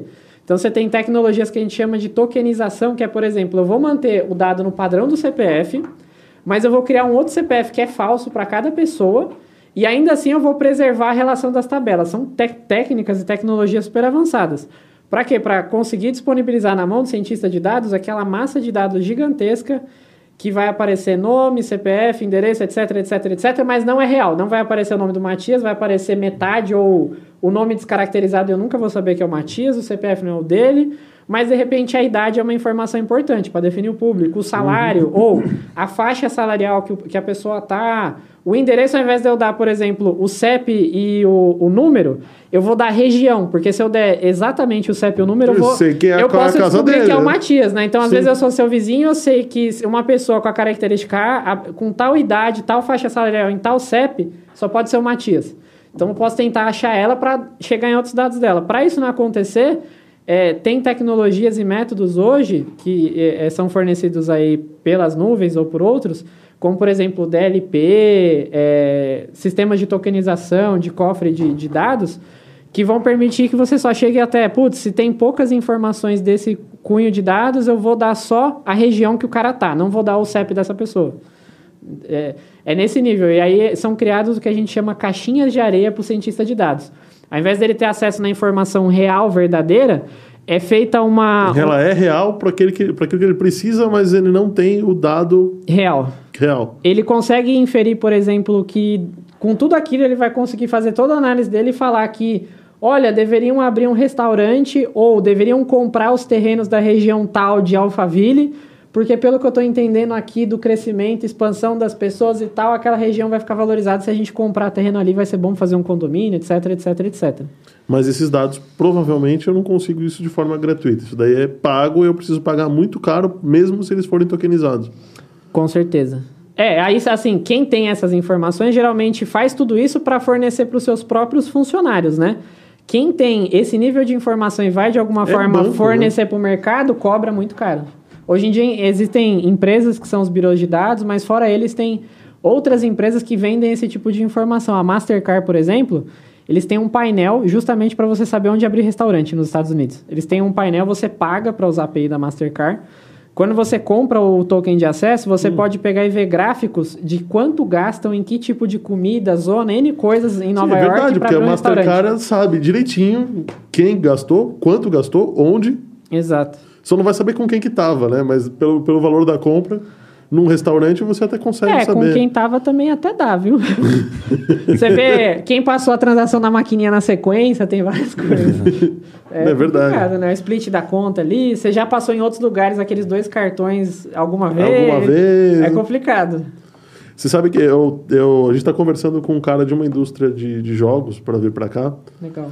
E ele, eu conversei com ele e tal. Falei, ah, do seu. Do, do seu o- os jogos que você tem aí, eu jogo esse daqui. Ele falou, é, eu sei. Inclusive, você precisa melhorar um pouco. Tá jogando CS, né, seu É. pratinha? Porra! falei, Você caramba. entra no concorrente já toca teu WhatsApp. Já né? toca o WhatsApp. É. É, não posso, pô, foi mal. Ahn, cara, a gente Doido, foi, a gente foi, falou, foi. Falou um monte de coisa doida Falou um aqui, monte né? de coisa aqui. É, como. A gente já falou até da análise de dados, né? Falar da Mas é- NASA aí, sei lá. Vamos falar da NASA, é, beleza. falar de plantar coisa vegetais. Vamos falar de polenta, aquele cara lá do. aquele cara vampirista online lá que é engraçado. Vamos falar de Como é comer que é? polenta. é?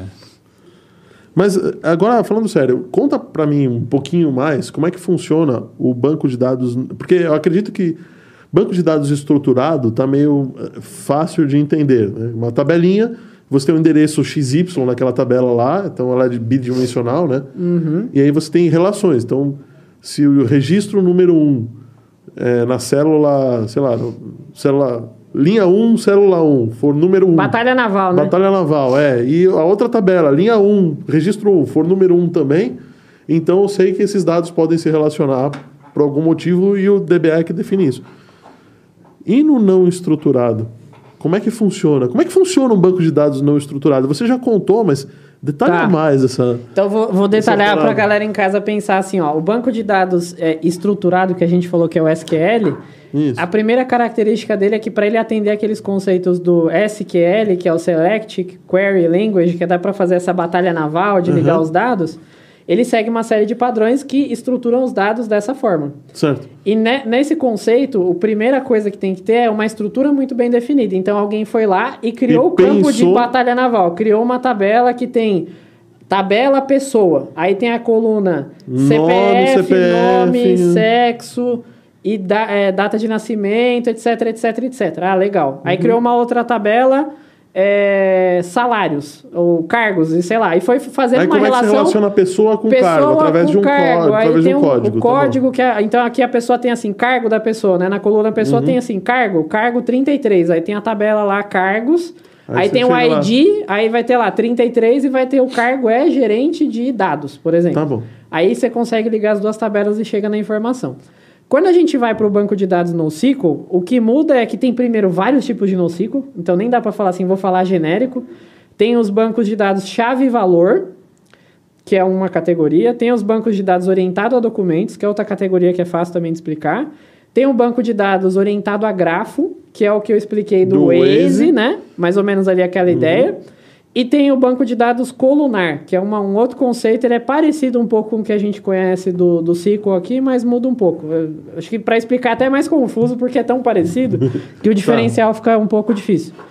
O que o pessoal mais conhece que deve ser o MongoDB, o Elasticsearch, Isso. esses assim, a primeira característica é que você não tem definido o esquema.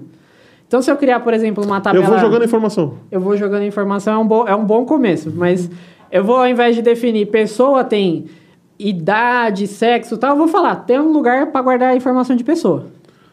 Tá bom. Então eu vou jogando o que tem. Mas aí eu posso. Pode Isso. ter uma pessoa, por exemplo, que Pode não ter tem. uma pessoa que não tem idade. Não ou, tem idade. Ou pode ter Quer dizer, outra... ela tem idade, né? Ela Só tem não tá idade, registrado, Não tá informado. isso. Aí, de repente, beleza, eu tô lá na minha empresa e eu descobri que não é só o cargo agora que eu tenho que colocar. Agora tiveram a ideia do dia dos pais, eu preciso colocar se, o- se a pessoa tem filhos ou não. Uhum. Do dia pra noite, ao invés do DBA ir lá e criar algum esquema para achar essa informação, ele vai simplesmente atribuir, o desenvolvedor vai começar a guardar mais essa A informação. partir daquele momento, entra a coluna de... De- coluna de- não, né? Aí entra a informação Entra de a pai. informação. Então, para quem não conhece, aqui daí não sei se dá para usar aqui, posso pegar Pode, o papel? pode, por favor. Então, mais ou menos, isso aqui é um documento, né? Isso aqui é um papel. E aí você tem várias informações aqui estão cadastradas. É como se cada vez que alguém inserisse alguma informação fosse um, fosse um papel. Esse aqui é a pessoa. E eu vou registrando E informações quando você não acha a pessoa. informação?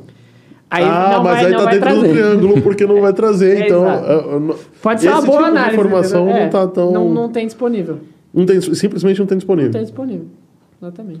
Então, Google, por exemplo, deve usar uma coisa parecida com isso. É, aí é o que eu falei do caso de uso, né? Se, puta, é uma informação extremamente... Ou é um negócio extremamente sério e eu preciso garantir que tenho as informações Uhum. e tal, vou ir pro mundo do ciclo. Se é um negócio... Vou dar um exemplo. É, pedido de compra em site. Às vezes muda tanta coisa em site, é uma velocidade tão grande que se os caras tiverem que ficar fazendo o alter table ou recriando uma tabela, não dá. Um pedido não é tirar uma lista de... é, De compra que eu fiz. e às Sim. vezes o cara não anotava o pedido no papel, então em ordem de compra, ele provavelmente no sistema ele vai ter que definir essa regra dos campos que são sempre obrigatórios na compra, tipo quantidade de itens, Ah, então nesses, valor. nesses bancos de dados eu consigo definir os itens que são obrigatórios. Ah, não, Não. no banco, né? Mas na programação do site eu consigo definir o que é obrigatório. Aí virou o problema Tá. que quem manda no negócio é o desenvolvedor. Se o desenvolvedor fizer cagada, a cagada vai questão, entrar. Aquela visita que você fez com o pessoal do Netflix lá nos Estados Unidos. é, eles, eles usam banco NoSQL, não usam? Usa um banco no ciclo. Que é até para um- tratamento de streaming, tudo, você não É, é um consegue trabalhar legal, com é banco de bem dados tradicional. aí. Em 2016 2016 ou 2017, eu cheguei para os Estados Unidos para ir participar de um evento de Big Data, né? E aí, na época, a galera com quem eu tava conhecia uns, uns russos meio loucos lá, uma parada louca. Depois até conta a história. Sempre Vou tem contar a russo história aqui. metido no meio, né? Impressionante. Esses caras tinham trabalhado em uma louco é empresa de pleonasmo. entretenimento no Brasil. e aí eles foram para os Estados Unidos trabalhar lá e se conheciam e arranjaram da gente em Los Gatos, que é a cidade do Netflix. Los onde- Gatos é famosa. é onde fica a cidade do Netflix. Então é tipo, mega deserto, tipo, parece o filme do Break, do filme na série do Breaking Bad, Breaking sabe? Bad. Só deserto e aí pá, Netflix. E o Netflix ele usa lá duas tecnologias de, banco de dados NoSQL, usava em 2017, mas acredito que hoje em dia que é o Cassandra e o Solar. Então ele tinha um que é o banco de dados colunar, né? O banco de dados colunar, ele tem uma, uma questão muito legal que as- os dados são armazenados em colunas, né? Então posso criando, ao invés de, por exemplo, ir pivotando em linhas, eu não vou armazenando assim, ó, rua, rua, rua, rua, rua.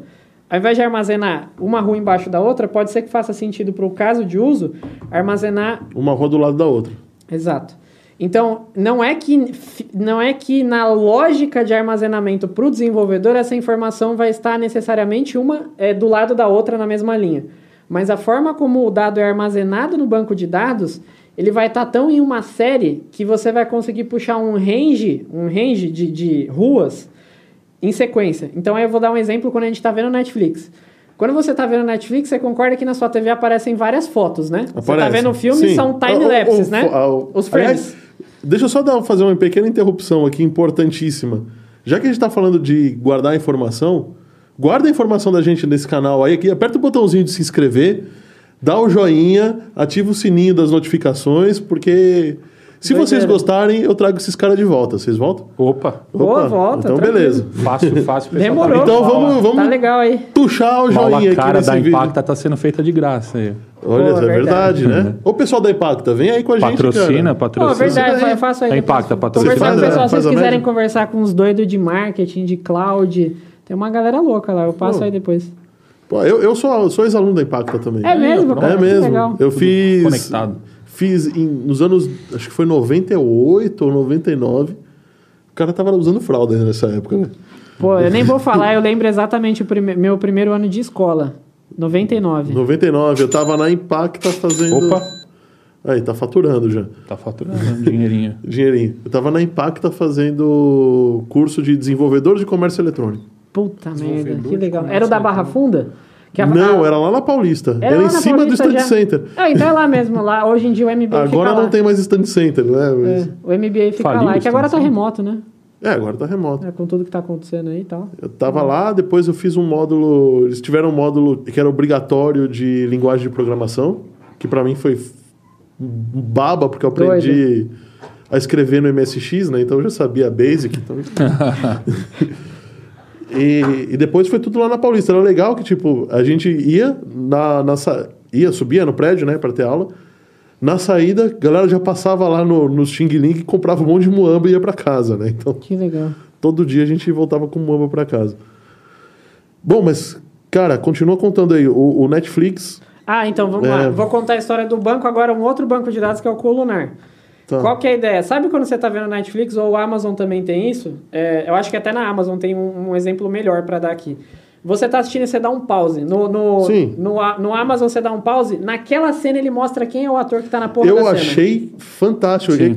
Eu tenho- Aquilo ali tem um ali- sistema de reconhecimento de imagem para o cara saber as caras que estão lá. Depois ele deve procurar Eu numa base uma de lousa, dados. dá pra explicar o- como é que ele reconhece, monta, põe, é uma parada louca. Imagina assim, ó, ele vai pegar e vai... Porque não tem um, um, um palumpa ali vendo todos os filmes e digitando quem tá em cada cena. Não, não né? tem. Seria engraçado, É. mas não tem. Não tem, né? É, Não que tem. é, que é o turco mecânico, né? Não tem um turco mecânico Turco lá. mecânico, É, gostei o dessa- Mechanical Turk, ele... Procura no Google aí quem quiser depois, depois, meca- é, turco mecânico. Turco é, mecânico. É a história de um cara que jogava xadrez, né? Tá. E aí ele tinha inventado um robô. Na verdade, assim, ele inventou um robô que jogava xadrez e esse robô ganharia de qualquer um. Numa época que não tinha tecnologia direito. Tinham dois anões dentro de um bagulho de lata, assim. e aí um anão olhava, falava pro outro e o, anão, o outro anão mexia. Só que, tipo, você vai ver a foto aí na internet, é todo de lata e parece um robô Ó, mesmo. E aí ele ganhava Tá de todo mundo. longe. Ele ganhava de todo mundo ali o negócio. Então é bem legal. E aí, com base nesse nome, várias coisas de tecnologia hoje, fala, ah, isso aí parece turco mecânico, que é tipo aqueles É, robozinhos que preenche que- captcha, etc, Sim. sabe? Que não é robozinho, né? Tem alguém ali, eu acredito. Tem indianos Sim, lá por tem. 50 centavos o clique fazendo isso. É eu real. cheguei a fazer isso. Cheguei a pagar. E É. cheguei a fazer também. Depois eu falei, meu, eu tô gastando mais de energia do que. A Amazon chegou a ter uma API que era Tur Turk, é, Mechanical Turk as a Service. Era você pedia a imagem, o indiano recebia, clicava e devolvia em um tempo. Ou Fala indiano, mas pessoas de algum lugar do mundo, a maior parte era naquela época. Com, todo respeito aos indianos. É, né? não, Mas eu que- falo que assim, é, tinha um, um é, eles tinham um pool lá já de trabalho bem, bem grande, assim, né? Mas vamos voltar na tabela do Netflix. É mais ou menos assim, ó, tem um vídeo, esse vídeo, sei lá, tem duas horas de imagens. Esse algoritmo pica esse vídeo frame por frame. E aí ele processa através de algoritmos de machine learning e tenta identificar nessa imagem que está dentro desse frame de segundos. Esse frame aqui tem o Matias e o Marcos, por exemplo, Tá Marcos bom. e Matias. Aí ele vai falar Marcos e Matias. Então ele vai categorizar aquele frame segundo do filme e quem tá ali e outras características que ele queira para dar uma interatividade no aplicativo. Beleza. Quando você estiver vendo o filme, imagina que tem um banco de dados. Já pensou se ele tivesse que, na hora de dar o filme, dar outras informações complementares dessa experiência toda e ficar buscando num banco relacional normal? Pode ter índice, uma série de coisas. A ideia do banco colunar é que ele armazena as informações em uma sequência lógica, no, no- fisicamente, se a gente pegar o HD, o disquete lá, a fita, tá uma informação tão colada na outra como se fosse um barbante assim, perfeito. Do começo ao fim, essa informação é totalmente contínua. Tá. Então, se a gente tá vendo um filme, esse filme é um time-lapse. Sim. E aí, se a gente vê esse filme nessa série temporal aqui, nesse time-lapse, ele vai conseguir ter a performance de toda vez que ele vai respondendo o próximo, o próximo, o próximo, essa informação tá quente para ele, porque é só ele continuar movendo, pensando no disco mecânico, né? O disco ou movendo entre a a informação, fita mesmo. a fita, ele vai chegar lá. Então, a ideia desses bancos colunares é a questão ah, da então performance. ele tem como se fosse uma informação, sei lá.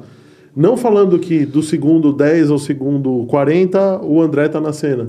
Mas ele vai falar do 10. tem André, André, André, André, André. Aí 40. Saiu o André, mas tem Matias, Marcos, Matias, Marcos, Isso. Matias, Marcos. Mas aí imagina que entre esse, esse período aqui, num banco normal, aí ia estar o 10, o 11, o 12, 12, o 13, 13, ele ia ter que isso. sair navegando para achar esses segundos, né? Num banco Isso, ia normal. demorar um século e gastar uma quantidade absurda de Perfeito. dados. E aí o pra- seu Netflix ia travar, né? Um exemplo. Que é um, que é um bom exemplo onde o Netflix, a, a Apple também usa, outros caras. Nesse, que é o banco colunar, as informações elas são armazenadas fisicamente em uma sequência, então ao invés de eu ficar tentando catar cavaco ali, né? Eu já vou pegando e puxando a fitinha, eu tô sempre com a próxima ali. Então, a ideia é, provavelmente o cara vai pegar o próximo, eu já tô com ele na mão, entendeu? Então o cara meio que prevê, ele já tá com a informação. Vai. Ele tá com a, a imagem renderizada do próximo sempre na mão. Mais ou menos isso. Óbvio que tem tanto mais coisa por trás disso. E se eu Tá. falar assim, ah, o Netflix é só isso, não, tem muita coisa mais no meio do caminho ali, mas é, um- é um bom caminho de como essas Falando coisas nisso, funcionam. o- falando em Netflix, parece que a. Tem um seriado na Netflix, o House of Cards, que ele foi escrito com base em inteligência artificial. né? Que eles foram pegando de vários É, seriados. Hoje hoje está acontecendo Sim. isso. Já tem, já tem alguns sistemas de inteligência, inteligência artificial Que, aliás, eu assisti que faz inteiro e eu roteiro, adorei House faz of Cards. roteiro sozinho, faz livro sozinho. Eu acho que o House of Cards é um exemplo. Eu não me lembro se o House of Cards é um exemplo, mas se você pesquisar na internet, tem alguns livros e alguns best- best-sellers que já são Best-seller já? que já são de inteligência artificial, não são, não são não é nenhum autor. Ele, ele próprio fala, ah, acho que já tem até, tem até alguns É, sisteminhas. um Você coloca lá, livro, sabe a ah, eu retenção." quero que tenha um lobo mau, uma menina alienígena e um, sei lá, e uma e a turma da Mônica. Ele vai lá e monta todo o enredo, toda a história sozinho. Isso é preocupante. Cara, Pra onde quem é que escreve a humanidade vai parar, hein? Meu É, Deus do é céu, a gente complicado. tá, tá complicado. A revolução das máquinas, a Skynet já chegou, né? É, é bem complexo. Não Com sei se vocês viram certeza. no Fantástico, foi no Fantástico semana passada, que estão come- começando a conseguir o algoritmo de captar a voz das pessoas, de, Ah. de músicos. Os, pô, os caras colocaram Ah, lá o Fred já. Mercury, que já morreu há, sei lá, 40 Cantando novas anos, músicas. cantando música em A, a, a coreano. composição foi feita por inteligência artificial e a voz do Fred Mercury foi traduzida para outro idioma. Isso. Ah, isso é um negócio legal. Hoje em Esse- dia já tem aplicativos para você, por exemplo, eu tô falando em português, né? Ah, Imagina sim. que a minha tradução vai ser simultânea em N idiomas com a minha voz. Isso, isso Ah, eu já vi, tem eu vi vários esse- agora. Esse aplicativos mesmo algoritmo É. consegue fazer Inclusive, isso. tem um aplicativo especializado em podcast que, se ele, se ele é gravado, por exemplo, ele consegue é, descrever tudo. E se você falou alguma palavra errada, Ele você arruma. simplesmente altera a palavra e ele arruma com a tua voz, com a tua intensidade, do jeito que você estava falando. Sim, É isso. Sim. Por exemplo, Ou pode seja, falar palavrão à vontade. Pode. E no Essa momento em que falar palavrão, você troca por problema- polenta. Sim. Aí vira polenta. É, isso Né? aí. Polenta! polenta! Polenta. Não, mas Vai polenta, polenta! É. vai a polenta. né? tá certo. Mas o pessoal discute muito, né, o que, que tecnologia vai matar de, de profissão aí no futuro. Uma que eu não imaginava, dublador, por exemplo. Dublador. Vai Caraca, matar, vai matar, verdade, vai matar, porque você vai. pode pegar, sei lá, os Vingadores lá, a voz do Caraca, Robert bicho. Downey Jr. Você fala assim, ó, não, agora eu quero que ele fala português. Dublador. Então o cara que dubla o, ca- o Homem de Ferro lá não vai mais dublar. Não precisa. O cara que dubla o Bob Esponja, que é um dublador famosíssimo, que agora eu esqueci o nome, ele falou exatamente isso. Sim, dubladores não vão morrer, mas o mercado vai ficar muito pequenininho. Muito pequeno, talvez para desenho, assim, alguma é, coisa que a pessoa... Que é, eh, o dublador, às vezes, uma voz é mais agradável a um certo idioma do que outra voz. sim. E, e tem a coisa do dublador mesmo ser o artista que está por trás. Então, num desenho, às vezes a voz do, do americano faça sentido pro americano, mas não faz sentido pro brasileiro. Então os caras pegam o dublador. Sim. Mas assim, cara, dá- é assustador. O Youssef comentou aqui: esse tipo de manipular de voz pode ser algo bem perigoso para criar notícias falsas, né? Uhum, A gente tá na Sim, era do tá- deepfake do aí. Sim, deepfake. deepfake. Tem até rosto. Não é só áudio, né? Rosto. O rosto já Rosto. tá. Assim. Sim. Aliás, tem um softwarezinho, né, que você já bota o rosto da pessoa cantando. Então, Sim. É, tem um bem engraçado do Matias. A gente fez ano passado, né? é. é. pô, você devia ter mandado pra cá pra gente jogar aí no ar, pô. Verdade. E, Não, mas é perigosíssimo.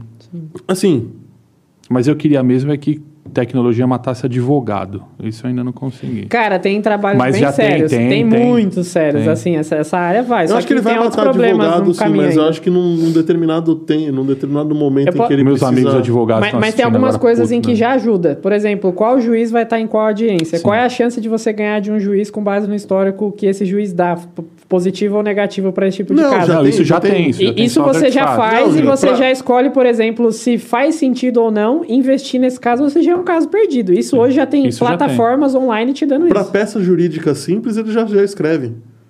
É, é, é. Sim, é, não, é. perfeito. Isso.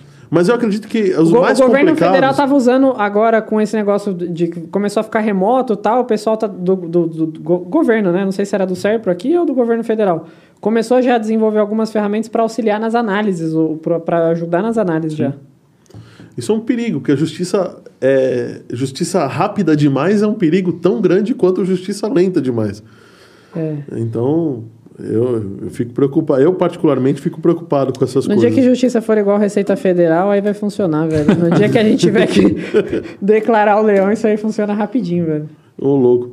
Cara, como é que é o mercado de trabalho para quem quer trabalhar com dados? Você, vocês que, que são donos aí? Como é que funciona? Como Tem, é que tá? tem N situações. Como a gente está falando, tem DBAs. É, é, Mas DBA ainda? Cê- Vocês falam que ele está acabando? ainda- mas- Não, não, não. Longe não, disso. Não, do jeito está acontecendo, muito pelo contrário, Pelo cada vez vai ter contrário. mais, né? Pelo É contrário. mesmo? É o que a gente fala ali, ah, tem o Autonomous Database, né? Por um exemplo ali, que, Uhum. puta, tem um monte de coisa legal, mas aí o trabalho desse cara vai se enobrecer para outra coisa. Então, como qualquer mercado, é uma questão de especialização, Sim, né? Você vai sim. entrando para outras. É, depende muito do hype que está no, no mercado no momento, né? A gente É. vê muito lá na Rox, por exemplo. Né? Você tem, tem o pessoal que trabalha mais com administração de banco de dados padrões, assim, Oracle, SQL Server, MySQL, Postgre, DB2, enfim. É o que eu sei fazer. É, sim, Dentro tem bancos de dados, é, É. o que eu, se, eu, Sim. se eu puder trabalhar em alguma coisa, sim, por exemplo. Sim, como tudo já... os, já Não, os não relacionais, sinceramente, eu ainda tá muito longe da minha, minha capacidade. Não, que Sim, isso. É tudo questão de. de... Depois fala, nossa, entendi. Essa- Sim, sim. Mas, a, mas o mercado está tá muito aquecido. Hoje a gente tem até dificuldade de contratar pessoas. Né? A gente tem É, vagas abertas na Rox que a gente não consegue preencher. não consegue preencher. Tá muito, muito, muito aquecido. Porque É um mercado muito Todo- todo aquecido, mercado- falta profissional e, não- e a questão é qualificação, né? É o desafio do século XXI que a gente fala de transformação digital é gente desempregada tem um monte no Brasil. O problema do Brasil tem desemprego. Você vai perguntar, mas tem emprego? Tem, mas é para gente qualificada. O que, que falta? Educação e qualificação. Perfeito. É, o desafio é, é pegar a galera e qualificar, né? Mas tem. Vaga tem existe muita, mas muita, muita. muita. Muita mesmo? Muita não, é vaga. no, é no- mercado de dados como de tecnologia, não vou nem falar só de dados. É que o mundo tudo. deu É, uma virada, de repente, parece Sim, a que de, de, de Covid aí deu 2018 uma- pra não, cá, mas O veio próprio Covid deu uma, deu uma acelerada uma muito acelerada grande, né? violenta, né? É. Você pegar a empresa, a gente fala muito de jornada data driven dentro da Rox, a gente passa isso para os nossos clientes, né? Se você pegar pós-pandemia, é, empresas que eram, que eram voltadas para dados, que trabalhavam os dados da empresa, que, as, as- que tinham essa preocupação, que já tinham passado por essa jornada há um tempo atrás, quando teve a pandemia, conseguiu direcionar A estratégia, a estratégia da da, pandemia. empresa muito rápido, muito rápido. Conseguiram Sim. olhar para dentro de casa, redirecionar a estratégia da empresa e empresas que cresceram na pandemia. Exatamente. Né? Empresas de delivery, por exemplo, né? que investiam em delivery. Aliás, empresa de delivery. Meu Jesus Esses né? caras. Sim, tão- mas você tem empresas tradicionais que tinham, tinham delivery muito bem dimensionados, Uhum. e, hum, com- como tinham essas informações mais simples, mais rápidas, mais performáticas. Ou né? empresas, por exemplo, que tinham loja e foram dependentes de e-commerce. Esse é um Sim. desafio, né? Você pensar em tipos de negócio que eram dependentes de loja física, tradicionalmente a gente compra alguns itens em loja física. Sim. Sim. Pra esses tem- caras Principalmente coisas que, que a gente precisa. Roupa, por exemplo. Isso. Nossa, Né? você pega- precisa vestir a roupa É, pra saber se vai ficar bem, né? Então, Esse é um pega- caso de uso Você pega empresas tradicionais, a gente tem algumas dentro, dentro gente da trabalha que com não esse tinham negócio, esse tá? tipo de investimento. Investiram antes, não, não, era, não sabiam que ia ter pandemia. no- durante a pandemia, eles estavam durante, é, rodando esses projetos. Cara, Sim. virou o carro-chefe da Virou o empresa. carro-chefe da empresa, Porque sim. toda a estratégia do vamos fechar loja, manter loja, passou a ser, cara, da onde eu tiro essa análise, entendeu? Isso tudo pautado em dados, né? Por isso que está muito, muito, muito aquecido o mercado. Bastante. O Guilherme Dil perguntou aqui: o quão próximo estamos de biochips chegarem ao nível cerebral, a ponto de pensarmos de forma pensarmos de formas paralelas, permitindo multitarefas. Faz sentido é, questões regulatórias sobre bio-upgrades? Cara, esse cara É foi longe, bom, hein? Ô, Diego, você quer vir aqui bater papo, cara? Pô, O dia é um cara bom pra você trazer aqui. Tem que parar de consumir drogas Diego, na sexta-feira, né, velho? Não é porque é sexta-feira, Dil. Dá uma, me- dá uma maneirada. Maneira aí, cara. Cara, eu não sei. Acho Não, mas que isso é- o- isso é- o isso é Elon muito- Musk isso é muito tá complexo, com cara. o Não é- estudo do Não, Elon você já Musk falou que mesmo. o Elon Musk já tá até. Sim, a Neuralink. Sim. É, é, a primeira coisa que ele quer fazer hoje é, até onde eu sei, a, a nossa mente ela só faz uma ou duas tarefas por vez, porque tem partes do cérebro que dá para ocupar até duas, né? Dois, a gente consegue ocupar até sim, duas, tirando- tirando as funções- diferentes de motoras. As ou- funções reptilianas, né, que mantém a gente vivo. Mantém, exato. Essas são autônomas e, Exato. e só, só Esse aqui é tipo a GPU, né? Você tem processadores separados aqui, né? É, Até eu quero mandar um recado aí pro, pro doutor Richard, que vai ficou de vir aqui depois da pandemia para falar sobre, sobre cérebro. É um médico neurocientista. Neuro, é um médico neurologista, né? Esse cara podia ser um cara bom pra explicar essa, essa, Essa- resposta. essa parada Hoje aí, eu só né? sei mesmo do. do, do... Ô, o Guilherme topou, cara. Ô, beleza, vamos conversar aí, Chama Guilherme. ele, cara. Chama ele pra falar de dados também. Acho que é um negócio. Sim. Ou software, engenharia de software. É um cara que você vai fazer umas perguntas cabulosas pra ele aí. Não é mesmo? É, pode, Uhum. pode chamar aí, bicho. Bom, mas enfim, a gente falou de trabalho, mas é um lugar. ah, trabalhar com dados paga-se bem? Dep- Assim, Não, na é, média, assim, qual que é a relação? O que, que é assim? bem, né? que é pagar É, bem, eu vou, é. vou fazer uma pergunta. Tá. Qual a relação entre o que é bem? Porque você tem que misturar o quanto você tem de saúde mental, de tempo. o quanto você tem de tempo, de saúde mental e o dinheiro. Aí acho que o você vê o é quanto você você de gasta de farmácia, Tá. de médico, de drogas legais E- pra passar o, o negócio, psiquiatra e as drogas as ilícitas ilegais. Aí quando E as você ilícitas. somar tudo isso e dividir, você vai dar no mesmo salário normal de outra pessoa. Aí você fala, ah, valeu a pena, legal.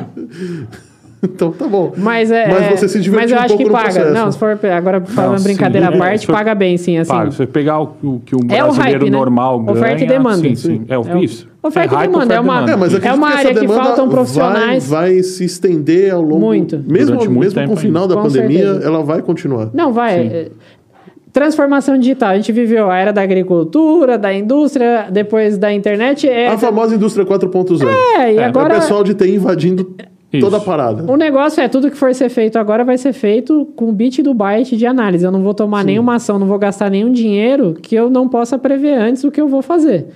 E, né, eu, quero, Sim. quanto antes, po- poder fazer essas análises e evitar de gastar um dinheiro. Ao invés de fazer um teste mesmo, físico, eu vou simular, etc.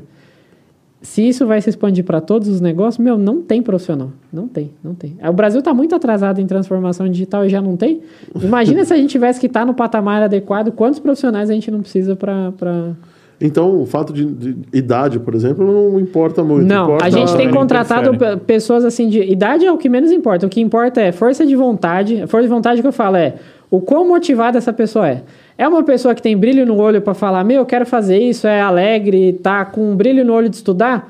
Falar assim, vai demorar para aprender. Cara, não vai, você não vai virar um gênio do dia para noite, mas para começar a trabalhar e ter significância e relevância no mercado, o cara consegue começar como um júnior e crescendo, fazer um, um curso, um MBA, cursos online, tirar a certificação. Com certeza, em um ano de trabalho, às Trabalho vezes e ganhando menos e estudo, o cara vai se posicionar muito bem no mercado. Ah, cara, pessoa, tempo né? Já acesso à informação é muito, muito simples, né? O difícil é a gente É, também que não é difícil a pessoa preguiçosa. ter isso é força de difícil, vontade, né? é, É sim, vo- sim. vontade. E idade, poxa, lá na Rox a gente tem... O pessoal mais novo da Rox tem 19, mais velho tem 77. E tá na mesma faixa de 77. cargo. Tá na mesma faixa. Eu acho É, que provavelmente são tá na áreas mesma- diferentes, São áreas mas- diferentes, mas focado em tecnologia. Mas O por cara de uma mesma 77 área, a tem um gente tem pessoas de 19. mais de 40, quase 50 Sim, aí fácil, né? Sim.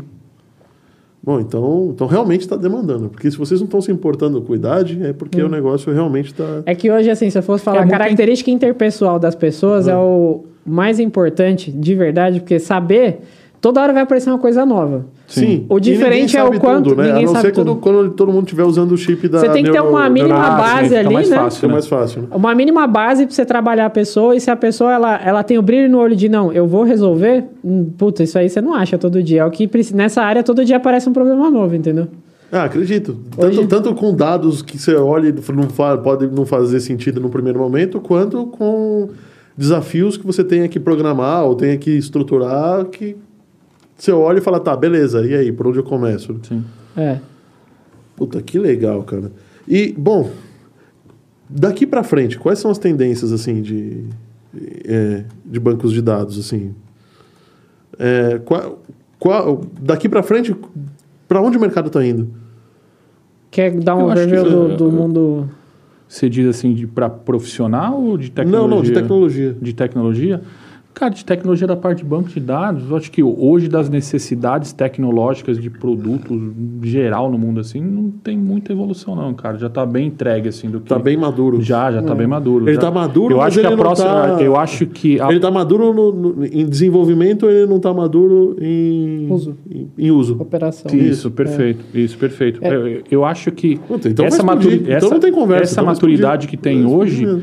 É o que começa, você começa a entrar com outras coisas novas que eu acho que vai ser agora mais o futuro, né? Parte de machine learning, de, de inteligência. É, é, é assim, é o que a gente É, fala porque- de virar carne de vaca, né? Tem É. uma coisa que é muito Hoje nova, é- mas às vezes é difícil de botar na cabeça. Depois que a galera, o senso comum começa a entender aquilo, tanto o que, Que é o que a gente tá fazendo É o aqui, que a gente né? está fazendo aqui, tentando explicar para as pessoas, no, em geral, né? De tecnologia, inclusive. Virou senso comum, todo mundo começou a usar, entregar valor, e aquilo já é o normal. Aí, aquele próximo negócio que é difícil, todo o ecossistema vai investir tempo e dinheiro em explicar o próximo negócio. Por que esse ecossistema? As empresas que vão vender essa tecnologia, os profissionais, as empresas de treinamento e capacitação e principalmente a indústria para usar. São ondas, não adianta você vir com 10 ondas de uma vez só.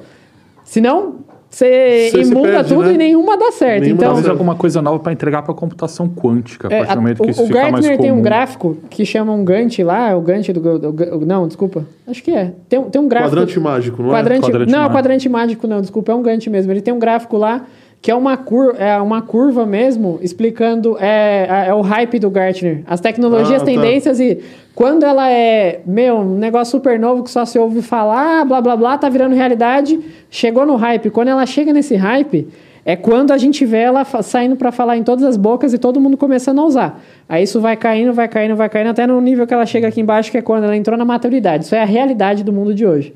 Lá atrás, sei lá, 2015, Hadoop era, nossa, Hadoop e tal, tava aqui, né? Aí quando foi chegando em 2017 ali, ele já tava aqui, ó, virou a realidade, é todo mundo tem tá operando esse negócio aí. Hoje ele já tá lá, tipo, a pessoa tá dando suporte nisso, né? Uhum. Aí vai vir um substituto desse negócio. E aí essa máquina vai girando, entendeu? Todo dia vão falar um Então, nome todo dia novo vai da parada. nova, porque o mundo tá evoluindo, então sempre vai ter alguma coisa nova para alguém descobrir. Ah, vão querer pintar o Walkman de Discman, vão querer pintar o Discman de MP3, o MP3 de MP4, MP4. porque precisam fabricar coisa e na aí o China e chinês vender vai fazer gente. o MP, MP5, Cinco? MP6, 7, 17, 28. É assim que a gente vive no mundo de consumo, tem que vender uma coisa nova. E esse mundo roda assim, entendeu? Tá bom, é, não deixa de ser consumo, né? Alguém está criando um serviço, é, o banco, os bancos de dados no final, da conta, no final das contas são serviços de guardar informação, né? Sim. E vem cá, a gente falou, falou, falou e nem falou da empresa de vocês, né? O que, que vocês É fazem? verdade, verdade. Sim. É, a gente tem empresa, uma empresa nova, né? Rox Partner. Quem quiser entrar aí, roxpartner.com. A gente é chique, a gente é ponto .com, né? Ponto Ponto .com, com, .br, é. international. é, é. Mas é uma, é uma empresa muito focada E o nessa site está em inglês também? Não, tá em Putz, português. que Ah, não, mano. porra. Você ponto com não tá, e, e tá é em português, cara. enorme, não, cara. A gente vai passar pra Meu, inglês. peraí, gente por que vocês não usam uma tecnologia de. De Traduz... Não, mas tem, tem esses né? caras a gente ainda não, não colocou lá. É não porque é fácil, aí não é legal fazer. Ah, É, se é entendi. fácil, não é legal fazer. Tá certo. Eu penso assim também. Se Mas é a gente fácil, tem muito, não dá a gente tem muito foco na, na parte de jornada de data driven dos clientes, né? Depois o Matias pode até falar melhor sobre a jornada como um todo.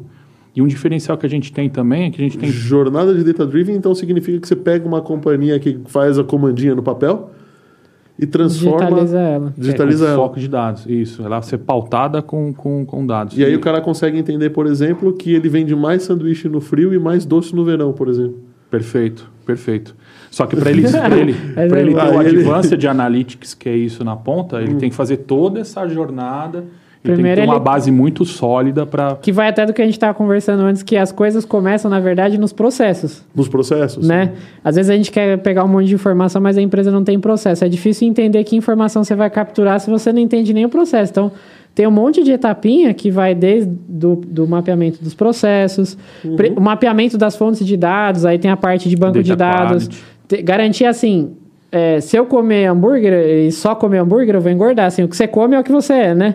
Aí você vai olhando naquela jornada assim, se eu gerar informação ruim, eu vou produzir informação ruim também. Então, o primeiro passo é garantir que o banco de dados do cara tá, tá certo. Que a infra... Então, a gente tem toda essa jornadinha É, a para ajudar. O, o, o Matias ele toca à frente lá da, da área de Data Analytics, né? Mas a gente vê muito no mercado, a gente atende é, empresa pequena, média e grande, né? Grande, a gente tem quatro áreas hoje na, na Rox, né? A gente tem uma área de infraestrutura, a gente tem uma área de cloud, uma área de banco de dados e uma área de Data Analytics. É, tentamos sempre fazer toda a jornada com as quatro áreas, né? Geralmente Data as empresas... São os BIs da vida. Sim, É, sim, parte de Big tudo, Data, Big é, Data, sim, tudo. sim. É, uma coisa que a gente vê muito no mercado, principalmente empresas pequenas e médias, que é onde a gente atua mais com as quatro áreas, empresas maiores não, Empresa maior, geralmente, eles buscam a gente, porque a empresa maior não, não coloca a, a todas as tecnologias numa empresa só, né? Num, num parceiro É só. um pedaço é da um jornada pedaço. ali que o pessoal É, quer então ajuda, a gente né? às vezes faz um trabalho específico de banco, um trabalho específico de Data Analytics, outro, sei lá, uma- um projeto de Linux, alguma coisa bem específica quando são empresas maiores. Quando são empresas pequenas e médias, a gente vê muita dor do CIO, do gerente de TI, do diretor de TI, enfim, que ele não consegue nem sair do básico que ele tem ali. né? Então a gente tem essas as três torres que é de infraestrutura de cloud, que a gente vê muito agora o movimento para cloud e de banco de dados, para ajudar o arrumar a casinha ali. Ele tem a, a parte estrutural bem feita, bem tranquila, para aí sim a gente começar a ajudar ele a, a fazer essa jornada para no final ter, ter toda a plataforma de Data Analytics. Porque ele é cobrado disso, né? Nas empresas Sim. pequenas e médias, né? Eles ele, acham ele é cobrado isso, né? de- Porque É, às você vezes é de informa... Isso. tecnologia de informação, então me dá informação. É, Né? não poxa, é assim, né? O dono da empresa vai viajar para alguma feira nos Estados Unidos, um diretor específico vai viajar para uma feira não sei aonde. Aí o cara vem com um E, monte e essas de- empresas, elas têm muito dinheiro. Para elas continuarem tendo muito dinheiro estando na frente, elas têm que investir. Elas para têm elas dinheiro para poderem concorrer investir. com essas Sim. empresas. Então né? é- é diferente, é, com Por exemplo, como é que um, a gente está falando de supermercado, como é que um supermercado regional ali de 14, 15, 20 Vai lojas arriscar, né? vai concorrer com a É. Amazon, por exemplo, na hora que ela começar a investir. Isso é verdade, né? né? É, a Amazon, hora que a ela, ela Amazon- vai. É, isso, isso é um Amazon problema para um outro ela- podcast. Isso, aí dá para Isso, ter uma isso. discussão pesada. Isso como, é que, como que ela vai concorrer? Aí é uma preocupação até dos donos dessas empresas. Como é que ela vai concorrer de eu virar para Alexa e falar assim, Alexa, eu quero Acabou minha cerveja. Acabou minha, eu tô acabou fazendo minha compra, Heineken. eu tô fazendo acabou compra de supermercado pela Alexa, tá, Né? tá E eu entregando arroz em casa de graça. É mesmo, né? É, no Brasil tem Alexa, pago 9 reais por mês, tô pedindo arroz, feijão, macarrão Sim. no Alexa como você de não, graça. como você não entrega. perder esse público, né? Eu tô, É. per- eu tô comprando no atacadão, que minha família é grande e acaba sendo Ah. mais barato. Não, mas eu vou falar, eles estão agressivos. Nessa parte, assim, de entregar de comida mercado, eu fiz uns comparativos para comprar. Eles estão agressivos para tentar criar cultura. Claro, Sim. porque daqui Tá- a pouco tá vai, difícil, é tão óbvio agressivos. que vai ser Sim. mais É, caro. né? é. Sim, sim. É como concorrer com essas pessoas, né? Eles e a gente vê muita dor, a gente tem muito né? contato com esses gestores de TI Hum. e a dor do cara ainda é coisa básica, assim. Tipo, É poxa, meus servidores são muito ruins, eu devo migrar para cloud ou não migro? Ah, é, o que que eu... O que, que é cloud híbrida, por exemplo? Ah, putz, meu banco de dados está lento. Cara, coisas muito básicas, né? Então a gente tem uma... a Imagino gente que tem quando um- você tem uma empresa voltada, voltada, aos nego... voltada aos dados, banco de dados lento é a última coisa que você pode pensar, né? Perfeito, isso, É. isso. Não, e assim, você pega na área de banco de dados, o Marco pode falar, maior, o tra- maior trabalho dos DBAs é performance, É performance, né? Performance, é um- performance. é um baita Sim, desafio, sempre. Sim, sim, é performance. Como é que o, como é que o gestor de TI ele começa a, a querer se preocupar ou ele passar a segurança para os donos da empresa, para o board diretivo da empresa? de, Ah, não, agora a gente vai começar a fazer um projeto de Data Analytics. Sendo que o dia a dia dele ali, ele fica apagando incêndio, né? Então, é- é- esse eu acho que é um diferencial da ROX, né? Para a gente chegar no final, né? Que é o que, que, que é a parte de Data Analytics, que é a pessoa conseguir fazer essa, fazer toda a jornada data driven e conseguir direcionar a empresa focada em dados. A gente ter essa base dessas outras torres que deixam a, a, a área de tecnologia da empresa Tranquilo. tranquila, robusta, com performance, com segurança, com escalabilidade, enfim, para depois a gente conseguir começar a fazer essa jornada. Isso daí é uma coisa que a gente tem feito bastante, assim, que é, É, o trabalho ali de liberar o CIO, né? O CIO ficar assim, beleza. Minha área de tecnologia, É. ou minha parte tecnológica, agora eu estou respirando. Agora ajuda. eu posso pensar ajuda- em fazer isso, outras ajuda, coisas. é né? cultural, Que Data né? Analytics é uma coisa avançada, é investimento em, é, é, em pesquisa e desenvolvimento, é uma coisa além, né? Se o cara não Isso. tem nem o básico, que é funcionar os sistemas, ele não tá com a as cabeça luzinhas nisso. acesas. Né? É, exato. O cara, o cara não tem que que- se preocupar, o cara não tem que se preocupar mais. A gente fala isso muito para os gestores de TI que a gente conversa. Você precisa estar na, na, na área estratégica da empresa. É. Vocês, Você vocês são a segunda pessoa, a segunda empresa de TI que a gente chama aqui para o podcast, né? A primeira foi a RP Serve, agora vocês da Rox. E acredito que vão ter outras. É, E vocês vêm exatamente com o mesmo discurso. É, a- o grande elo disso, o grande fator crítico de sucesso são as pessoas e os processos. Tecnologia a gente se vira. É isso. É impressionante, É a galera não impressionante, entende. cara. E o pior é que assim, E tem eu- gente... todo mundo acha que se eu comprar o Windows mais novo, eu vou resolver Não, o meu de problema, jeito né? então, Inve- isso, isso, é, isso acontece, investe-se muito errado. Muito. Se eu comprar um computador i7 ou i3, vai ligar e vai acessar a internet do mesmo jeito, assim. Tem coisas que não é exatamente a tecnologia, é o como eu vou fazer as coisas e a galera não entende. Posso ter várias ferramentas que eu vou chegar no mesmo final. A questão é que final eu quero chegar, né? Se eu não sei nem Não- para onde eu quero ir, o que, que adianta Que que eu ter adianta uma Ferrari, né? né? É, não É, sim. adianta. Perfeito. O Uno, a Ferrari vai me levar até o motel ali do mesmo jeito. opa!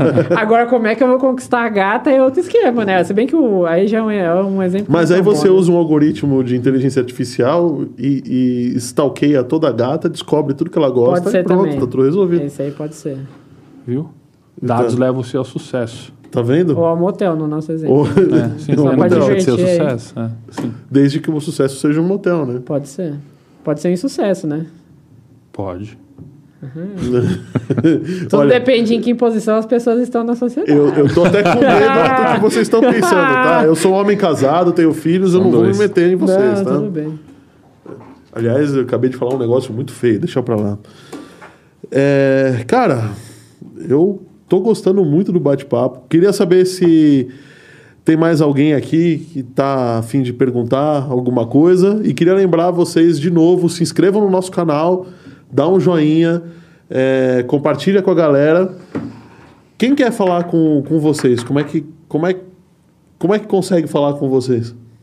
Ah, Contato arroba roxpartner.com. perfeito. Quem não conhecer é. R-O-X R-O-X Partner de parceiro em inglês, P-A-R-T-N-E-R.com. Nossa. né? É, aí. Rolou É, soletrando, Partner, né? parei para soletrar, deu bug mental aqui. É, ou pode me procurar Matias Bren Garcia no LinkedIn, ou Marcos Marcos Teixeira no LinkedIn também. Isso aí. Mandar e-mail. Isso aí. Isso aí. E eu, é, você me acha no LinkedIn, com o LinkedIn André Valbo Ganzaroli, mas fica muito difícil. Então, LinkedIn barra in barra A traço W traço G. Então, você me acha lá. Nossa, ficou bem complexo, hein? Ficou complexo, É, é. cara? Ficou, né? É, que simplificar. Soletre isso aí agora que eu quero ver se você não gagueja aqui também. LinkedIn não. barra IN barra A traço W traço G. Boa. Pronto, certo. consegui. né? Soletra Todd, T-O-D-D-Y, nesse calma, né? É. Cara, muito bom bater um papo com vocês. Eu queria que a gente falasse um pouco mais sobre os, so- sobre os produtos que estão na prateleira hoje dos supermercados. Como é que. Porque eles são construídos, de novo, com base em comportamento do consumidor, né? Então, mas infelizmente nem todo mercado ainda tá tão esperto assim, tá? A- no a gente- mercado ou, ou as indústrias? Né? Você fala mer- mercado que você tá falando é mercado, mercado. A gente tá falando de supermercado nesse assunto só pra É, entender. não, supermercado que eu tô pensando. Ah, tá. A gente tem bastante, assim, uma base muito considerável. é. De supermercadistas, vai. em geral, é um público que precisa muito de banco de dados, é algo muito crítico para esses caras, mas muito crítico mesmo. Porque acredito que tenha todo o manejamento do estoque, tenha todo o Tudo. manejamento do. De, o, o estoque, para eles que é perecível, né? Então. Imagina o, a- o estoque, a entrada de é, entrada, saída de Entrada e saída de mercadoria. mercadoria. A é, previsão, né? Porque às vezes o cara começou, sei lá, o tempo esquentou, o cara começou a vender mais sorvete, ele precisa pedir mais sorvete com antecedência para a fábrica. Sim. Né? Sim, quebra de estoque, muito importante.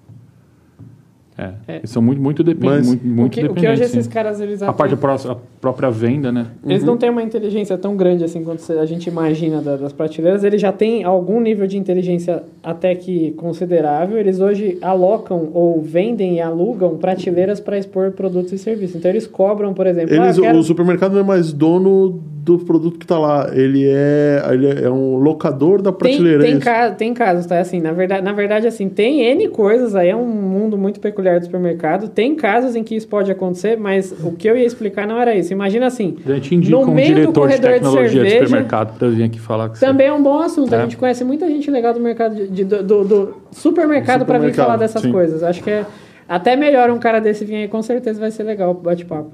Mas assim, eles alocam. Então, por exemplo, tem uma, uma gôndolazinha, um lugar que todo mundo vai passar.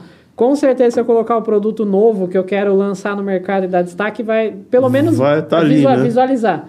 Então, eles alugam, ó, para você colocar o seu produto aqui, você vai me pagar para ter essa gôndola. Ou para colocar na ordem das prateleiras, eles também alugam prateleira de cima e a Acredito de baixo, a- sabe? a- você, tem três, você tem três grandes áreas, né? A de cima, que quase ninguém vê, A de baixo, que, Que é só criança, vê, que é, mas a criança vem. Então, você quer colocar Ah. um negócio pra vender pra criança, você tem que pôr nas de baixo. Porque ela é mais baixa, ela vai A, lá... a altura dela, A ela vai altura ver dela. ali. Então, coisa que criança vai levar tá sempre Caraca, embaixo. bicho, tem É. razão. É, não, isso aí é, você pergunta. Cara, chama alguém de supermercado aqui. Eu tenho certeza que vai dar uma conversa muito legal. Esses caras contam muita história, meu. Boa. Puta, que legal, cara. Que legal. O que, que eles reaproveitam em termos de açougue, de, sei lá, vai acabar, vai acabar a farinha de trigo, vai vencer, faz pizza, faz pão. Puta, o cara tem muita história pra contar. Puta, tem razão. E tudo isso tem que. É, um- um- uma grande rede varejista, então tem que ter tudo isso na ponta do lápis, né?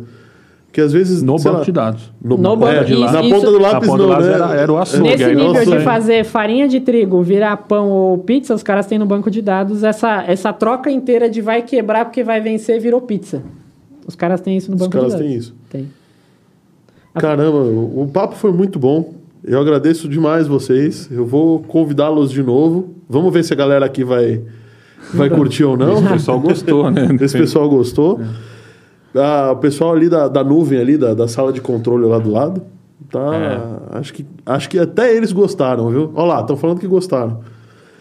Então, galera, muito obrigado. Lembrando que esse podcast tá daqui a alguns dias no Spotify, no Deezer, no Apple Podcasts, no, no Amazon Music. Agora eu falei tudo certo.